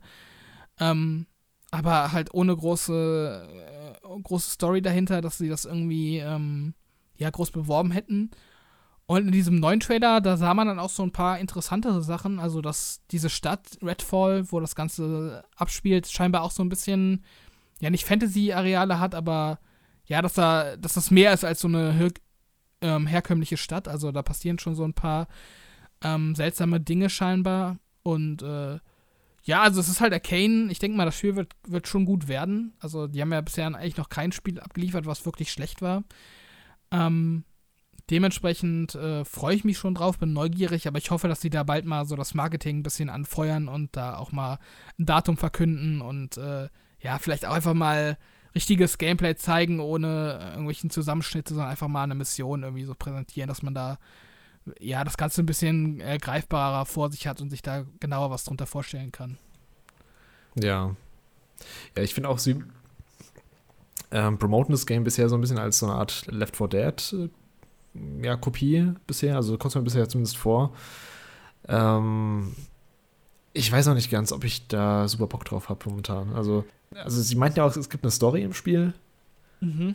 Aber das haben andere, ich meine, es hatte Titanfall 1 hatte auch eine Story und das war ja auch ein reiner Multiplayer. Nee, also ich glaube, ich glaub, das ist schon so ein ziemlich klassisches äh, Arcane-Spiel tatsächlich. Echt? Ja, also es ist kein, okay. kein Massen-Shooter ähm, wie Dead for Dead letztendlich. Ich glaube, es gibt da so einzelne Segmente, wo du dann irgendwo bist, wo sich viele Vampire aufhalten, wo es dann schon mal so wirken kann, weil dann halt eben viele Gegner kommen. Aber sie haben schon mhm. auch gesagt, dass sich das im Singleplayer-Modus im Grunde wie ein klassisches Arcane-Spiel äh, spielen wird. Ja, das wäre schon mal gut. Also da wäre ich schon mal mehr an Bord. Also, da haben sie bisher dann schlechte Arbeit geleistet im Marketing, finde ich. Ja, das ja. hat man bisher noch nicht so super gut gesehen. Ja, also potenziell freue ich mich drauf. Es ähm, kommt ja auch im Game Pass, deswegen kann man auch reinspielen. Aber ich, ich weiß noch nicht. Also ich bin schon auch noch ziemlich skeptisch bei Redfall. Ja, ein anderer Titel, der auch noch für dieses Jahr angekündigt ist, ist äh, Replaced. Hat man bisher auch noch nicht so 100% äh, den Überblick, äh, was es damit auf sich hat, würde ich mal behaupten. Ähm, das ist halt so ein, ja, auch wieder so ein 2D-Plattformer ähm, im Endeffekt. Mm, ja. Mit cooler Grafik. Weil das halt auch so, so ein Pixel-Look im Endeffekt, aber halt super detailliert und äh, mit so tiefenschärfen Effekten und äh, ja, so HD-Pixel-mäßig. Also ähm, schwer zu beschreiben, aber das wirkt halt alles ziemlich stylisch und ähm, auch von den ja, Produktionswerten halt auch wieder sehr, sehr gut und sehr hochwertig. Ähm, das ganze Spiel in so einer Cyberpunk-Welt. Ähm, ich glaube, das ist so ein Parallel, also, oder so eine alternative Realität quasi von unserer. Mhm ich glaube, äh, so 80er Jahre Amerika-Alternativ hatte ich mal irgendwo aufgeschnappt. Ähm, aber eben, äh, ja, unserer ziemlich unähnlich. Und ähm, hat halt auch so ein bisschen diesen Noir-Vibe, so das Ganze. Und, ja, auf jeden ähm, Fall. Ja, so ein bisschen, so ein bisschen Plattforming, ein bisschen äh, Kämpfen und äh, wahrscheinlich auch relativ viel Story. Ähm, ich finde, das sieht richtig gut aus. Also mir gefällt der Stil super gut und ähm, ja, also ich mag das Setting und äh, ich bin da auf jeden Fall gespannt drauf. Es kommt, glaube ich, auch zum Launch in Game Pass, wenn ich mich nicht ganz irre. Und ähm, ja, für mich von Indie-Devs her einer der interessanteren Titel im kommenden Jahr. Ja, optisch auf jeden Fall. Also hoffe ich mal nicht, dass es so eine Art äh, Style over Substance Game wird. Ähm, da muss halt die Story dann cool sein oder zumindest die, die, die Visuals, die man dann hat. Vom Gameplay her weiß ich noch nicht, ob es mich so abholen wird, aber sieht auf jeden Fall gut aus. Ja, das stimmt. Ähm, als nächstes, was auch in Game Pass eigentlich sollte, was ich aber auch nicht glaube, dass nächstes Jahr rauskommt, was eigentlich mal für dieses Jahr angekündigt war, für Dezember, ähm, Stalker 2, Heart of Chernobyl, ja, das ist der zweite zu Stalker, zu einem Kultspiel aus den Mitte 2000ern. Ja, man kann es am besten mit, vielleicht mit Metro heutzutage vergleichen, so vom Setting her, auch so osteuropäisch. Äh, wie gesagt, es wird vom Team in der Ukraine entwickelt, deswegen glaube ich nicht, dass wir da irgendwas sehen werden. Ähm, 2023. Es sei denn, sie haben jetzt irgendwelche krassen Büros in einem anderen Land gefunden. Und aber diese Doku, die man dazu gesehen hat, diese, diesen Trailer, dieses Video, von den Devs äh, lässt eher darauf schließen, dass die jetzt andere Sorgen haben, als an dem Spiel zu arbeiten. Hm. Ja, ich glaube, sie arbeiten da irgendwie noch so remote dran weiter. Ja. Oder haben sie zwischenzeitlich, ich meine, ich will jetzt nicht sagen, dass sich die Lage beruhigt hat in der Ukraine, aber es ist ja gefühlt so ein bisschen ruhiger geworden, zumindest um Kiew rum, wo sie, glaube ich, äh, stationiert waren. Und ähm, mhm. ja, vielleicht sind sie da mittlerweile wieder, wieder aktiver dran am Arbeiten. Ist auch so ein bisschen die Frage, wie weit sie waren bis zum Kriegsbeginn. Ja. Ähm, auf jeden Fall. Ich würde es auch nicht ganz ausschließen, dass man da dieses Jahr noch mit, mit rechnen könnte. Ähm, aber ja, ich denke mal, die haben andere Sorgen im Zweifelsfall und äh, da werden sie wahrscheinlich auch von vom Publisher, ich weiß gar nicht, wer das ist, ob das Microsoft selber published oder ne, GSC Game World sehe ich gerade, scheinbar self-published. Ähm, hm. Also, ja, also ich denke mal, das, das, das wird auf jeden Fall verziehen, wenn das noch ein bisschen dauert. Ja, genau. Dann auch verschoben aus diesem Jahr und auch einer der größten Titel, die nächstes Jahr rauskommen sollen, äh, Starfield, das neue Spiel von Bethesda. Da habe ich in meiner Meinung schon relativ ausführlich gesagt, in, ich glaube im E3-Cast war das, dass ich bei Starfield noch super skeptisch bin, was das, was das im Endeffekt wird.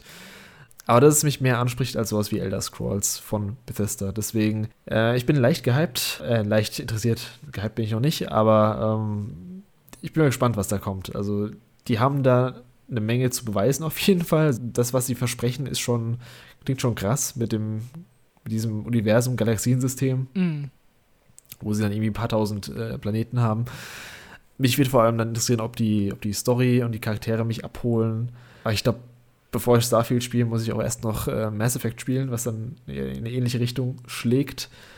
Ja, das steht erstmal dann, der ist auf meinem Zettel wahrscheinlich. Aber es ist ja auch, wie gesagt, auch wieder im Game Pass, deswegen. Hm. Ich glaube, ich freue mich da mehr drauf als du.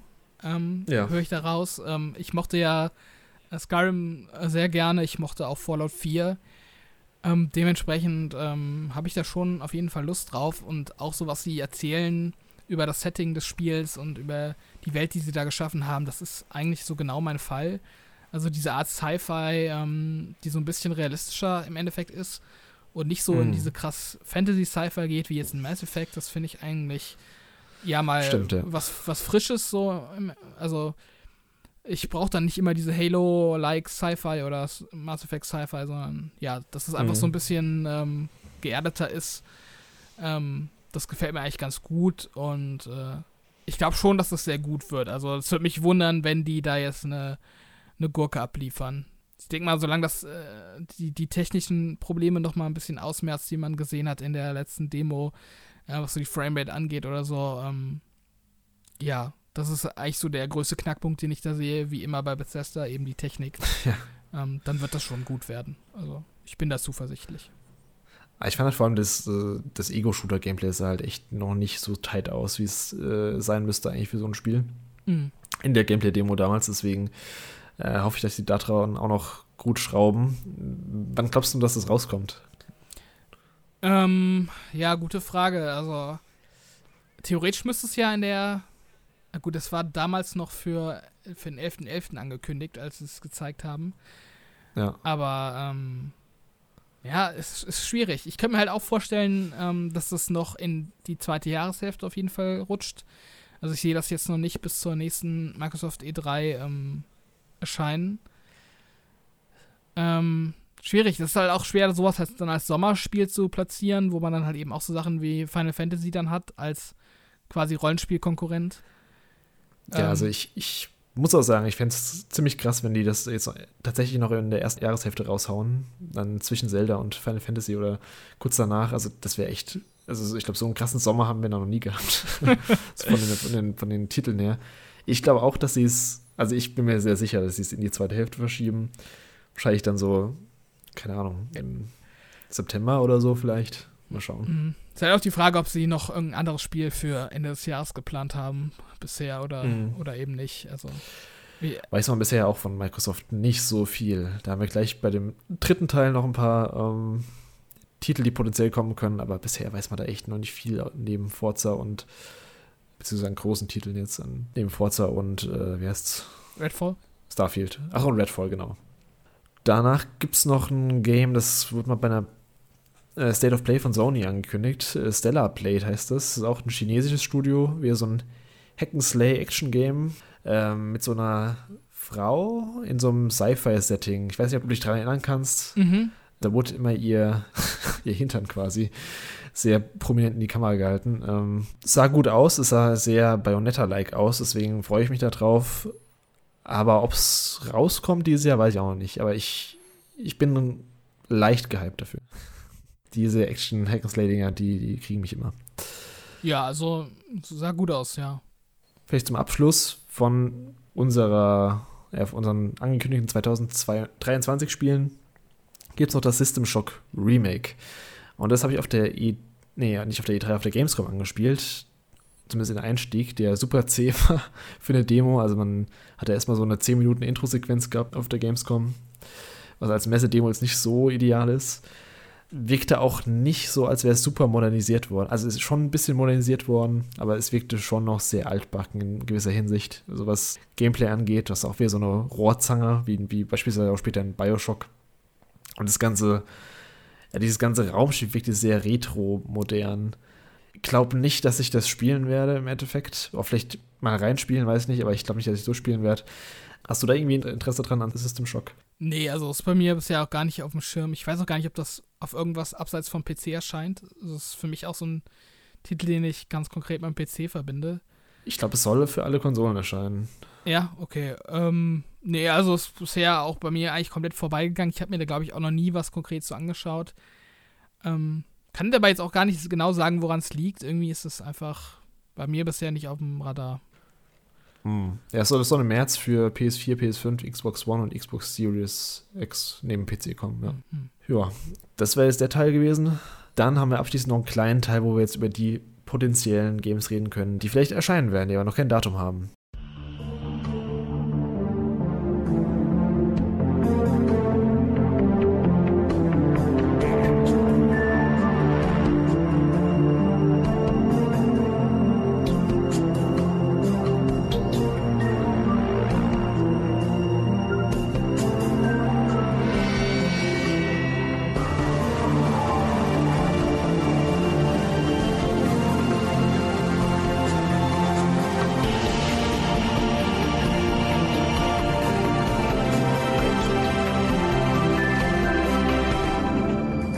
Jetzt kommen wir zum Part, in dem wir über die Games reden, die noch kein Datum haben bisher, also noch gar kein Datum.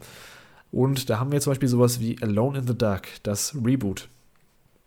Es wurde ja rund um die Gamescom angekündigt. Wir haben diese Teaser-Demo gespielt, die aber nicht viel vom, äh, aufs Spiel ableiten lässt. Wäre so ein potenzieller Horror-Titel, den ich auf dem Schirm hätte, der jetzt nicht super hype wäre, aber auf jeden Fall bin ich daran interessiert. Es wirkt jetzt auch nicht, als wäre es das Spiel mit dem größten Budget.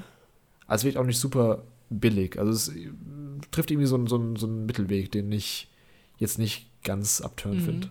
Ja, ich fand die Demo eigentlich auch ganz nett. Und ich kann mir auch vorstellen, dass es äh, jetzt kommendes Jahr noch kommt. Also, wenn sie schon so eine spielbare Demo anbieten, dann denke ich mal, ist das Spiel jetzt auch nicht so weit äh, dahinter in der Entwicklung. Von daher könnte schon kommen, ja.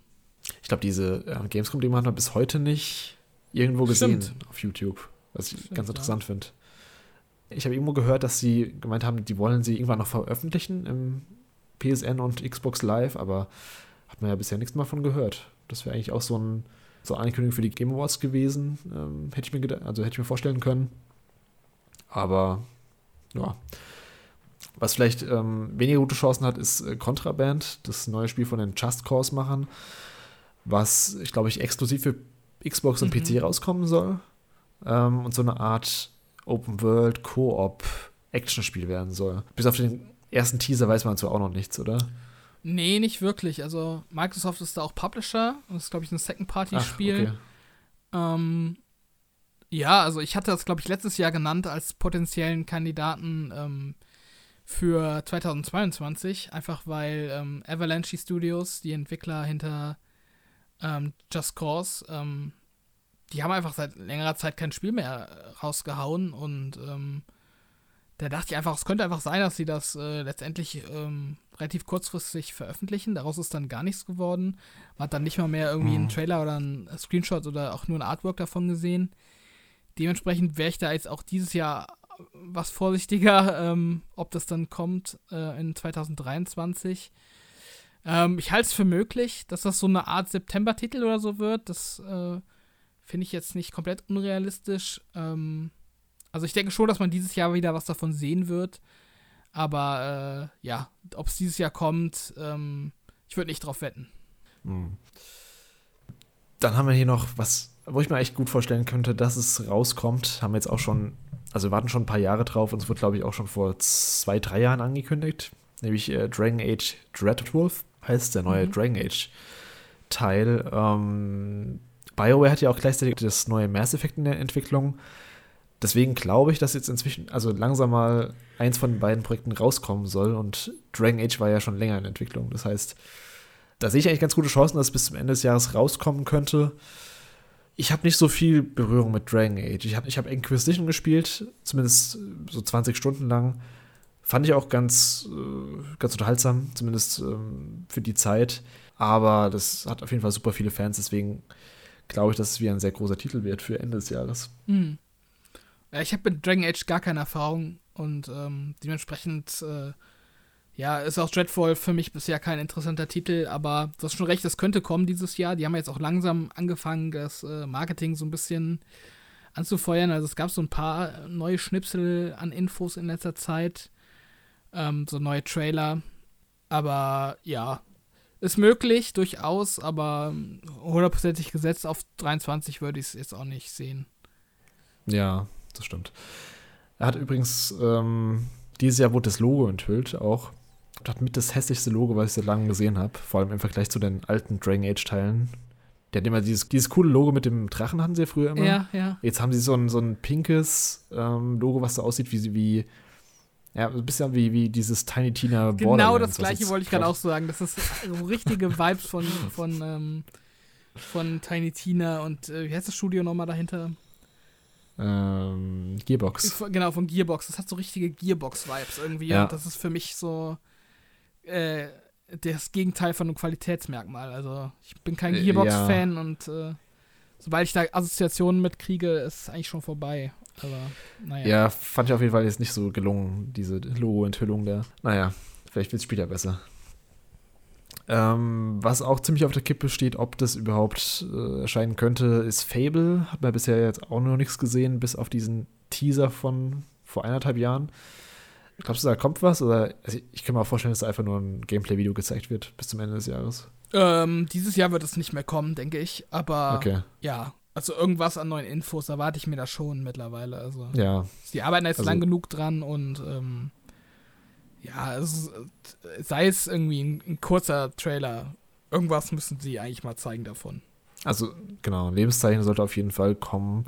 Ist ja auch das Studio, was auch Forza Horizon macht, stimmt's? Mm, genau, ja. Also, die haben da ein neues Team ja. intern gegründet dafür. Es ist nicht die, die, die ganz gleichen äh, Leute dran wie am Rennspiel, aber ja, es ist das gleiche Studio.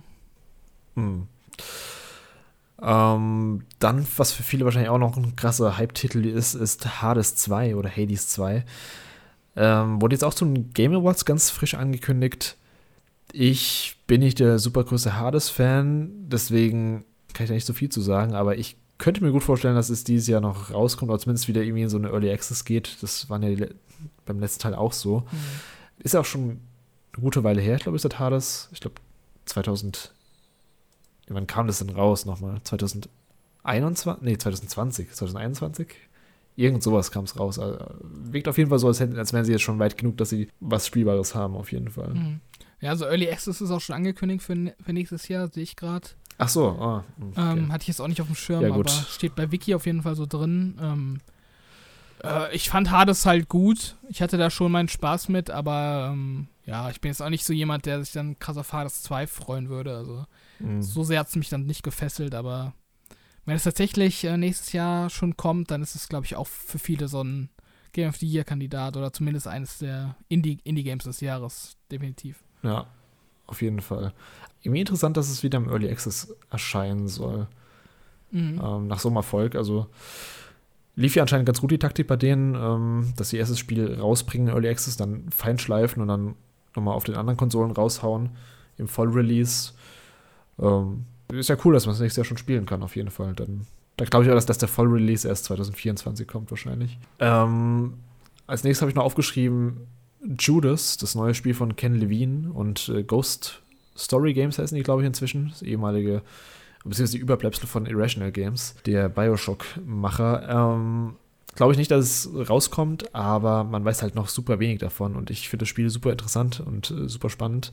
Als großer Bioshock-Fan sieht auch extrem wie Bioshock einfach aus. Mhm. Und er arbeitet ja auch, also Ken Levine arbeitet an seinem neuen Projekt jetzt schon seit äh, sieben plus Jahren ungefähr. Mhm. Zumindest will er irgendwas Kreatives mit dem Storytelling anfangen in dem Spiel. Da bin ich gespannt drauf.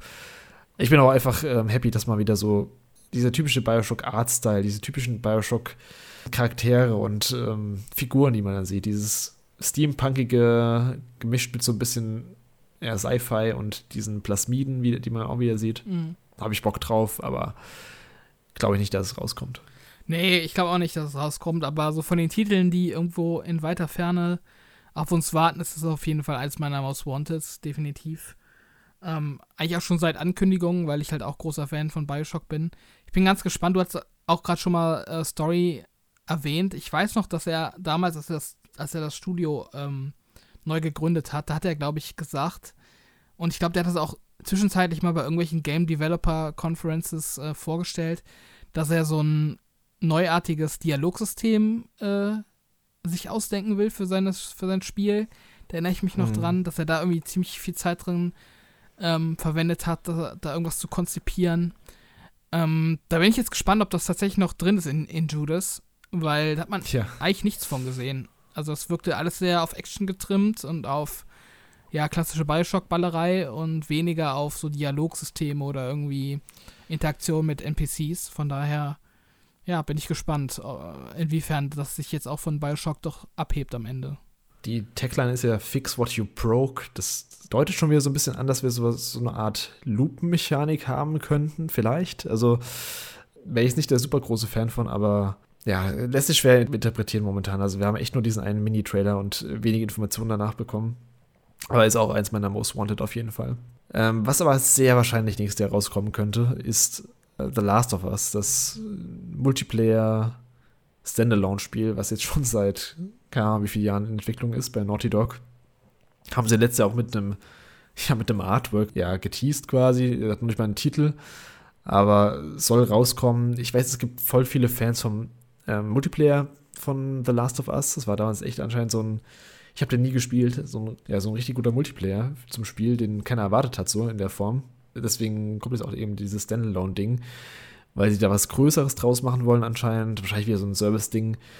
Äh, reizt mich persönlich jetzt nicht unbedingt, äh, aber sie meinten, da wird auch noch eine Story mit erzählt, was dann wieder ein bisschen interessanter ist, aber so als reines Multiplayer-Game, Service-Gedöns im Last of Us-Setting brauche ich jetzt nicht. Ähm, ich weiß aber, es gibt viele Fans davon.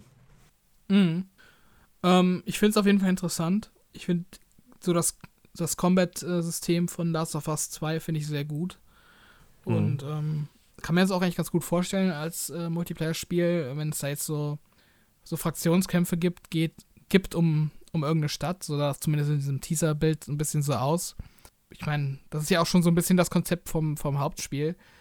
Und dementsprechend einfach ist es eigentlich in Multiplayer zu übertragen. Aber ähm, ja, ist halt die Frage, ob ich da Bock habe, so viel Zeit zu investieren im kommenden Jahr in so ein Multiplayer-Spiel, weil eben so viel anderer Kram kommt. Aber prinzipiell bin ich schon interessiert daran. Ich hoffe nur, dass das jetzt nicht zu viele Ressourcen ähm, wegnimmt von, von einem neuen Hauptteil von äh, Naughty Dog.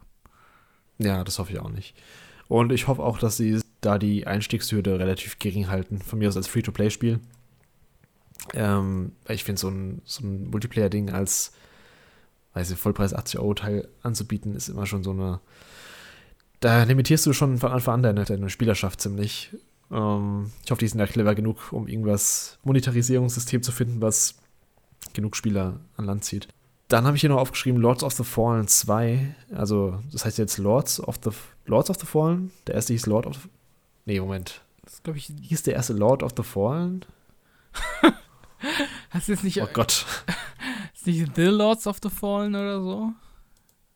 Genau. Das erste hieß Lords of the Fallen. Und der zweite Teil heißt jetzt. the Lord of the Fallen heißt der zweite Teil. The Lords of the Fallen. Also, sie haben einfach ein The dazu gemacht. Ja. Ähm, bin ich so semi-interessiert dran. Also den ersten Teil fand ich echt nicht gut von Deck 13 damals. Das war halt so eins von den ersten Souls-Klonen. Das war echt ein direkter Klon, aber halt um einiges schlechter und richtig behäbig, clunky das Gameplay. Ähm, optisch sah es ganz gut aus für damalige Zeit. Das war eins der ersten damaligen Current-Gen-Spiele für PS4 und äh, Xbox One, ähm, was so exklusiv für die äh, Generation rauskam. Deswegen hat es, glaube ich, auch so ein bisschen Aufmerksamkeit bekommen sollte eigentlich schon direkt nach dem ersten Teil 2014 damals entwickelt werden.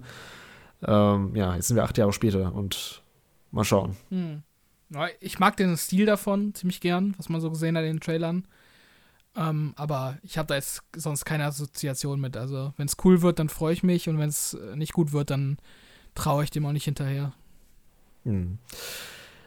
Ein Game, was auch schon ewig in der Mache ist, oder zumindest ewig vor sich hergeschoben wird, ist Prince of Persia The Sense of Time, das Remake, was ja damals 2021, war es 21 oder 20 angekündigt wurde. Und dann eigentlich schon im Frühjahr des nächsten Jahres rauskommen sollte und dann einfach komplett in der Versenkung verschwand und äh, verschoben wurde, weil es so schlecht ankam bei den Leuten. Was ich bis heute verstehen kann, also ich, ich habe es auch damals auch so gesehen, es sah echt nicht gut aus, vor allem für ein Remake von so einer ja, so von so einer ikonischen Reihe schon fast für Ubisoft. Das ist ja eigentlich der, früher eine der wichtigsten Marken von Ubisoft gewesen, mhm. Prince of Persia. Und dass sie da so ein Billow-Remake äh, raushauen wollten, zuerst hatte ich, das, das hat mich auch gewundert. Ich bin ziemlich gespannt, was da jetzt bei rumkommt, wenn sie es nochmal zeigen, ob das krass anders aussieht. Ich, also ich hoffe es und vermute es auch. Ähm, aber hype bin ich nicht mehr drauf. Sie, sie, haben jetzt anscheinend so ein, sie haben jetzt auch so einen Twitter-Account ähm, eröffnet, wo sie immer so Status-Updates zum Spiel bringen. Es gibt auch so eine FAQ-Page, FAQ wo drin steht, nee, das Spiel ist noch nicht gecancelt, wir arbeiten noch dran. Und so ein paar wichtige Fragen dazu. Ich glaube, wir sehen das nächstes Jahr wieder, aber ich glaube nicht, dass es. Aber vielleicht erscheint es doch, könnte auch erscheinen, aber würde sich vielleicht auch ein bisschen mit äh, Assassin's Creed Mirage beißen, was ja dann auch so ein ähnliches Setting hat. Mhm. Weiß nicht. Also schwierig. Also Prince of Persia weiß nicht, das, was sie mit dem Remake anstellen wollen. Ich glaube, was da ganz gut wäre, wenn sie das so ein bisschen aufziehen, wie EA das mit Dead Space gemacht hat. Also mm. einfach so richtig transparent immer Entwicklungsschritte zeigen und halt auch in so, ja, so Vidocs zeigen, ähm, was sie am Spiel verändern und warum und äh, dann auch direkte Vergleiche herstellen zum Ursprungsspiel. Äh, ähm, ich glaube, das würde helfen, um halt so ein bisschen wieder Goodwill herzustellen für das Remake von Prince of Persia. Weil aktuell hat das echt so diesen Stand, das hat irgendwie so ein, weiß nicht, so eine kleinere Abteilung von Ubisoft, ich glaube in Indien oder so sollte das, glaube ich, äh, äh, ursprünglich, Mumbai, glaube ich. Ja, also irgendwie die, ja. die sonst irgendwie, soweit ich weiß, will ich mir jetzt nicht zu weit aus dem Fenster lehnen, aber soweit ich weiß, haben die bisher nur so Support für irgendwelche Assassin's Creed-Titel gemacht, nur in Anführungszeichen. Mhm. Ähm, und jetzt ist es ja, glaube ich, wieder bei Ubisoft Quebec oder so, also bei einem, bei einem größeren Abteil von Ubisoft gelandet. Ähm, ja. Ja, also die sollten das einfach, also ich hoffe, die haben es einfach von vorne angefangen, das Remake. Ich hoffe, die versuchen da jetzt nicht an dem das Stück einen Leichnam von diesem äh, ursprünglichen Remake äh, da jetzt irgendwie noch rumzuhantieren. Sie sollen einfach von vorne anfangen und das von Anfang an ordentlich aufziehen. Ich glaube, da war nichts zu retten. Nee, ich glaube ich auch. Also ich hoffe es auch, dass das nochmal komplett überarbeitet wird, weil sonst, ja, wird es, glaube ich, ein bisschen schwierig. Ein anderes Remake, wo ich mich ein bisschen mehr drauf freue, ist das Silent Hill 2 Remake. Auch so ein Klassiker, den ich nie gespielt habe, der aber, ja, so einer der bei so besten Listen so oft in den Top 10, so All-Time-besten Listen bei vielen Leuten. Silent Hill 2. Äh, richtiger Horror-Klassiker ähm, mhm. von der PS2 damals. Äh, wird entwickelt von Bloober Team, die ja auch an Layers of jetzt gerade, Layers of Fears gerade arbeiten. Ist ja die Frage, was davon jetzt ähm, vorher rauskommt. Ich hoffe, das Silent Hill 2 Remake macht es noch dieses Jahr. Wäre auf jeden Fall auch ein starkes Jahr für Horror wieder mit Dead Space Remake, mit Resident Evil 4 Remake und Silent Hill 2 Remake. Also richtige Meilensteine quasi der, des Horror-Genres. Alle geremaked in neuem Gewand. Ich finde, das, was man gesehen hat, sah auch gut aus. Sah ein bisschen anders aus als ähm, das Original. So von den Charaktermodellen hat er diesen ich weiß gar nicht, wie der Held heißt, ähm, vom, vom Silent Hill 2, also der mm. Protagonist.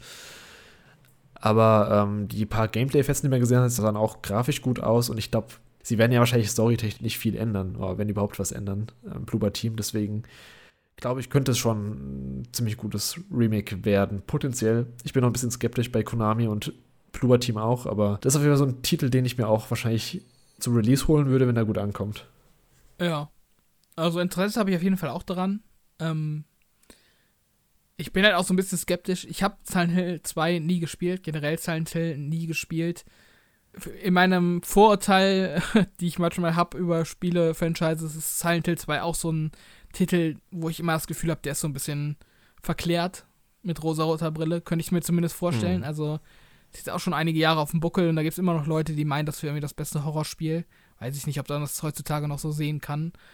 Ähm, aber wie gesagt, ich, ich kenne die Spiele halt auch nicht im Detail, deshalb will ich da jetzt auch nicht zu viel behaupten, aber ähm, ich hoffe auf jeden Fall, dass sie da an sinnvollen Stellen dann auch ein bisschen was äh, überarbeiten und da jetzt nicht zu sehr eins zu eins ein Remake machen, wenn das jetzt äh, an einigen Stellen doch altbacken sein sollte. Aber ja. Ja, also ich glaube vor allem gameplay-technisch werden da ganz schön aufpolieren, das Spiel. Ähm, ja, also ich bin positiv gestimmt, aber ich ähm, weiß noch nicht, was genau draus werden soll.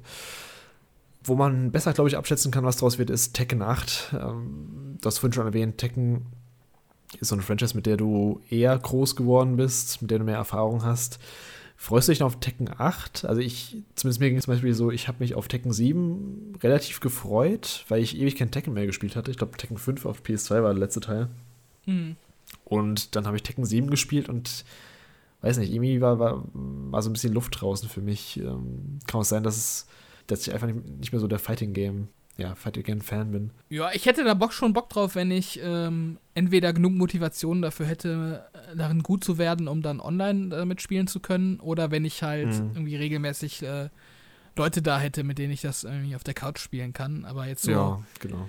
so für Singleplayer ähm, da gegen die CPU zu kämpfen, das ist halt ein paar Stunden bestimmt cool und äh, macht bestimmt auch Spaß, aber ja, dann da Vollpreis für hinzulatzen, ähm, nee, also ich glaube auch, dass es cool wird und ich hätte auch potenziell Interesse dran, ähm, das zu spielen, aber ja, ist jetzt nichts, womit ich rechne, dass ich mir das tatsächlich kaufen würde. Das war auch so ein Spiel, was dann eh in ein paar Jahren wieder in tausend verschiedenen Versionen mit Character Packs und so im Angebot ist. Also wäre auch nichts, was ich mir jetzt im Lounge hole. So leichtes Interesse ist schon da, aber noch eher als bei Street Fighter, aber ich bin halt irgendwie nicht mehr so der Fighting Game Fan anscheinend. Dann haben wir hier noch Fort Solis. Was war denn das nochmal? Ähm, Fort Solis, das ist äh, ja so ein Narrative Adventure Game, ähm, was, wann wurde das angekündigt? Ich glaube auch am Summer Game Fest äh, in 2022. Mhm. Ähm, Und ja, erzählt, glaube ich, so eine, so eine Art Mystery-Story auf dem, auf dem Mars, wenn ich mich nicht irre, auf so einer Mars-Basis, halt auch so ein bisschen geerdete, geerdete Sci-Fi. Und ist, glaube ich, auch ein Erstlingswerk vom Entwickler, wenn ich mich nicht ganz irre. Aber was ich hm, daran halt okay. halt so interessant finde, ist eben die, die Besetzung. Also Troy Baker in der einen Hauptrolle und in der anderen Hauptrolle eben Roger Clark, den man als Arthur Morgan kennt äh, aus Red Dead Redemption 2. Also zwei wirklich hochkarätige ähm, Voice-Actor aus der ja. Videospielindustrie. Ähm, und ich würde mal behaupten, dass so ein Troy Baker jetzt auch nicht unbedingt ähm, noch jede Rolle annimmt, die ihm vorgeschlagen wird. Ich glaube, das hat er jetzt auch nicht mehr nötig. Und ähm, wenn der und Roger Clark dann letztendlich in dem Spiel die Hauptrollen übernehmen, das ist für mich schon ähm, ja, so ein Faktor, der das Spiel für mich interessant macht. Also natürlich muss das fertige Spiel noch beweisen, dass es dann auch tatsächlich eine coole Story erzählt. Mm. Die Voice Actor mm. oder die Schauspieler sind dann auf jeden Fall nicht alles, was irgendwie zählt, aber ähm, ja, ist auf jeden Fall für mich so auf der Liste der potenziell guten Titel und ich hoffe, dass das ähm, noch kommt in 2023. Man hat so ein bisschen Gameplay gesehen oder zumindest so Ingame-Material. Ähm, dementsprechend schätze ich schon, dass das relativ weit fortgeschritten ist. Und ähm, ja, ich, ich würde mich freuen, wenn ich das 2023 irgendwann spielen könnte. Ja, ich bin auch gespannt drauf. Also man hat bisher noch nicht so viel zugesehen, aber wenn das eine coole Story mit coolen Charakteren bietet, dann bin ich natürlich auch mit dabei. Was auch wieder in eine ähnliche Richtung geht, ist, also vom Setting her zumindest, auch in diese Sci-Fi-Weltraum-Richtung, ist äh, Routine, äh, was so ein bisschen so eine Kerbe schlägt, die Alien Isolation aufgemacht hat 2014. Also es wirkt auch so ein bisschen vom, vom Stil her so ähnlich wie Alien Isolation. Man spielt in der Ego-Perspektive und ähm, ja, man hat durch so eine Raumstation und solche Androidenwesen greifen dich quasi an, die sind feindlich gesinnt. Was genau jetzt die Story ist oder was das Ziel vom Spiel ist, weiß ich noch nicht, aber es wirkt auf jeden Fall atmosphärisch und wie gesagt, wenn es so Alien Isolation Anleihen hat, dann bin ich auf jeden Fall interessiert dran. Mhm. Ja, da, da, hat mir auch einfach das Setting gefallen und auch der Stil der Roboter und äh, ja, ich fand das auch grafisch ziemlich gut von dem, was man da gesehen hat, wenn das tatsächlich Ingame mhm. war. Ähm, ist halt auch leider so ein Titel, genauso wie Fort Solis, die halt im äh, Sommer ja so neu angekündigt wurden, die dann zumindest in meiner Wahrnehmung ziemlich untergegangen sind wieder. Also ich glaube, da hat man jetzt nicht irgendwie groß ja. ähm, neue Trailer oder neue Infos bekommen im restlichen Verlauf des Jahres. Das finde ich ein bisschen schade. Ähm, aber ja, das sind halt so zwei Titel, die so ein bisschen unterm Radar laufen gefühlt, aber die durchaus gut werden könnten und hoffentlich dann auch 2023 erscheinen. Ja, das hoffe ich auch. Und als letzten Titel haben wir hier noch aufgeschrieben Hellblade 2 Senua's Sacrifice, was jetzt auch schon eine ganze Weile angekündigt ist also den Game Awards 2019, noch vor der Series X, beziehungsweise mit der Series X-Enthüllung, wurde damals auch Hellblade 2 enthüllt von Ninja Theory. Also schon mindestens drei plus Jahre in Entwicklung auf jeden Fall. Eher so vier plus.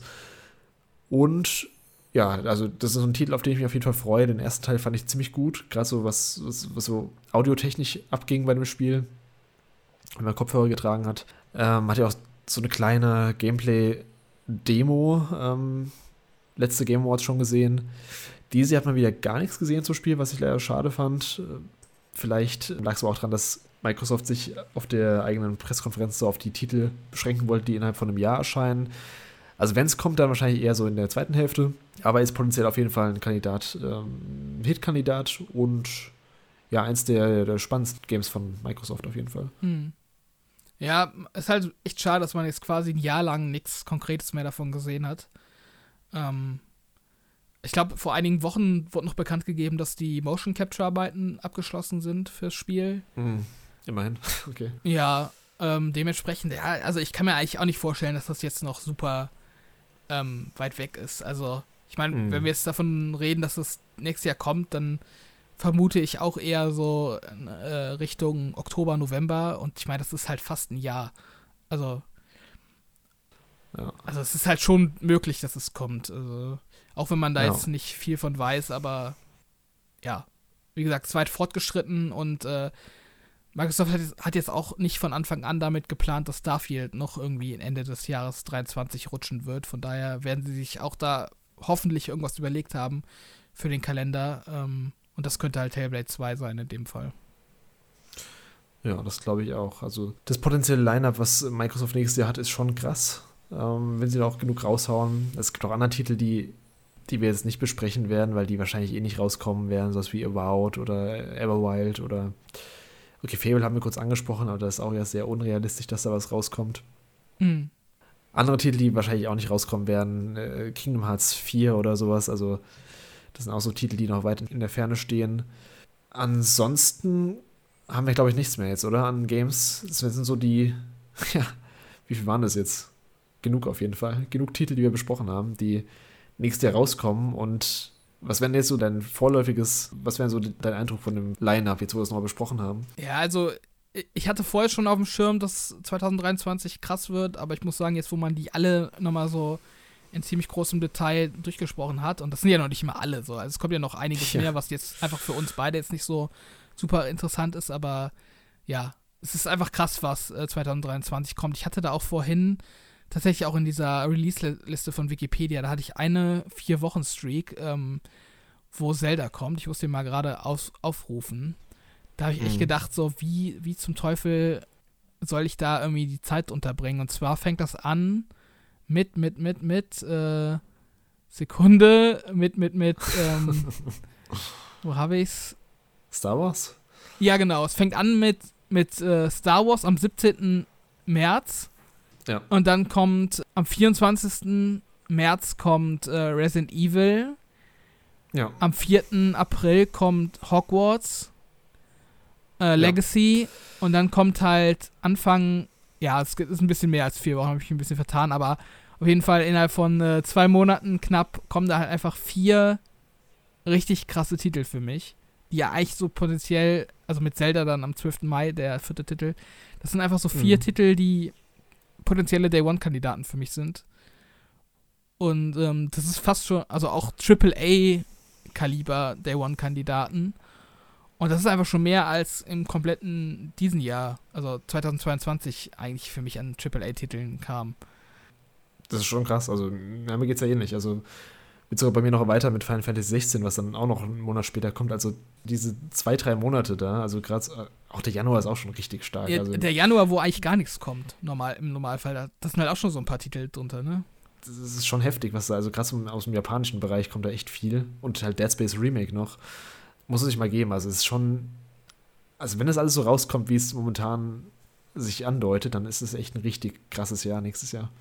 Ja, also es ist so ziemlich das krasseste Jahr, an das ich mich erinnern kann. Also es gab schon immer Jahre, wo dann eine Handvoll richtig starker Titel rauskommen, aber mhm. also auch die Titel, die wir jetzt genannt haben, die noch keinen konkreten Termin haben oder die äh, potenziell 23 kommen könnten, wenn das alles kommt, also das ist, das ist irre. also das kann man gar nicht alles spielen, also. Nee, nee, also vor allem wie viele, also wir haben jetzt auch Indie-Titel haben wir jetzt zwar auch ein paar genannt, aber da gibt es ja auch nochmal, da kommen so viele Titel nochmal und die, die wir auch jetzt noch gar nicht kennen, vor allem, die dann auch mal angekündigt werden, kurzzeitig. Da wird es auch nochmal eine Menge geben, einfach. Das einfach nur an großen Titeln, die uns interessieren, ist schon, schon krass. Mhm. Ja. Zum Beispiel Metroid haben wir auch nicht besprochen. Metroid Prime 4. Ähm, glaube ich zwar nicht, dass es rauskommt, aber vielleicht wird es ja mal gezeigt, 2023. Mhm. Wäre mal wieder was von Nintendo, was mich so ein bisschen interessiert. Neben Zelda. Ja, da ist auf jeden Fall, ich glaube, auch für jeden eigentlich was dabei. Ja, auf jeden Fall. Also auch wenn Microsoft jetzt seine Titel endlich mal raushaut im kommenden Jahr, dann haben auch tatsächlich alle drei Konsolenhersteller äh, wirkliche Highlights ähm, auf, auf, auf ähm, Abruf verfügbar und dementsprechend, ähm, ja, also das könnte wirklich richtig krass werden nächstes Jahr. Und an äh, Filmversoftungen kommt auch ganz cooles Zeug raus. Also der Super Mario-Film, auf den freue ich mich. Ähm, es kommt ein Näher-Anime raus, ein Automata-Anime. Und die Last of Us-Serie kommt auch schon im Januar. Da freue ich mich auch drauf. Stimmt. Da habe ich gerade noch aktuell ein Abo sogar für, für den Streaming-Anbieter, das bald abläuft, aber Last of Us nehme ich noch mit. Also richtig krasses Jahr für Gaming auf jeden Fall. Ähm, deutet sich zumindest so an. Aber das wäre es jetzt, glaube ich, auch an der Stelle für uns. Äh, mit knapp drei Stunden hier für diesen mega extravaganzer Jahresvorschau-Cast. Wie gesagt, unser Jahresrückblick wird dann in den, ja, in den kommenden Tagen und Wochen kommen werden wir auch in den kommenden Tagen aufnehmen äh, mit vielen Gästen wieder. Und dann sage ich aber an der Stelle vielen Dank fürs Zuhören und wir sehen uns beim nächsten Mal. Und achso, nicht vergessen, folgen auf Power On poweroncast.de bzw. Twitter at poweroncast, auf YouTube abonnieren und Spotify natürlich folgen für alle neuen Folgen. Ja, das wär's. Bis zum nächsten Mal. Tschö, tschö. Auf Wiederhören. Tschö.